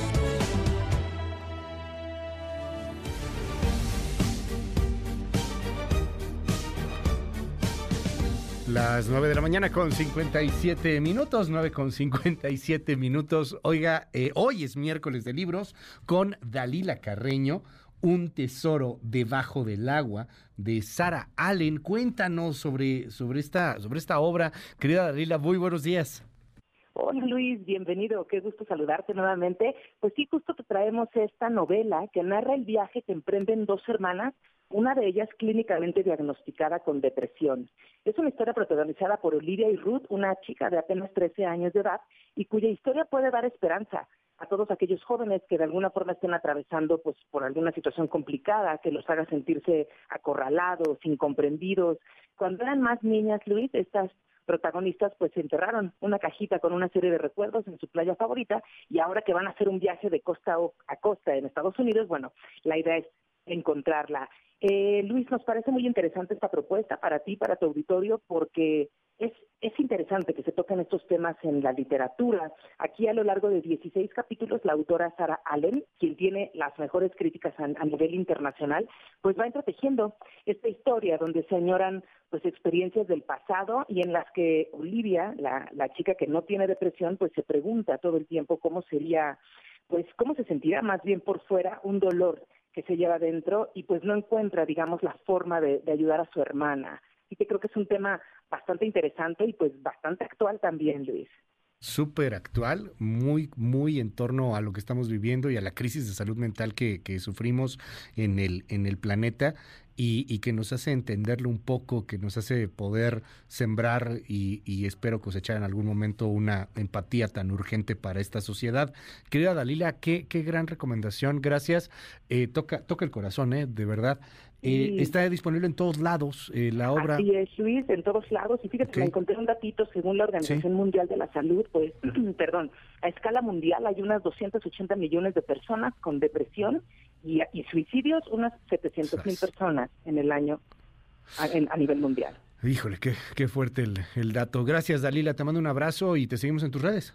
Claro que sí, Luis. Muchas gracias en arroba talcarreno y ya está disponible un tesoro debajo del agua. Gracias, Dalila. Son las 10 de la mañana, 10 en punto. Pásela maravillosamente. Nos escuchamos mañana tempranito en punto de las 6. Se queda primero con Gaby Vargas y después ya están aquí Ingrid y Tamara. Bye bye. Fue MBS Noticias con Luis Cárdenas.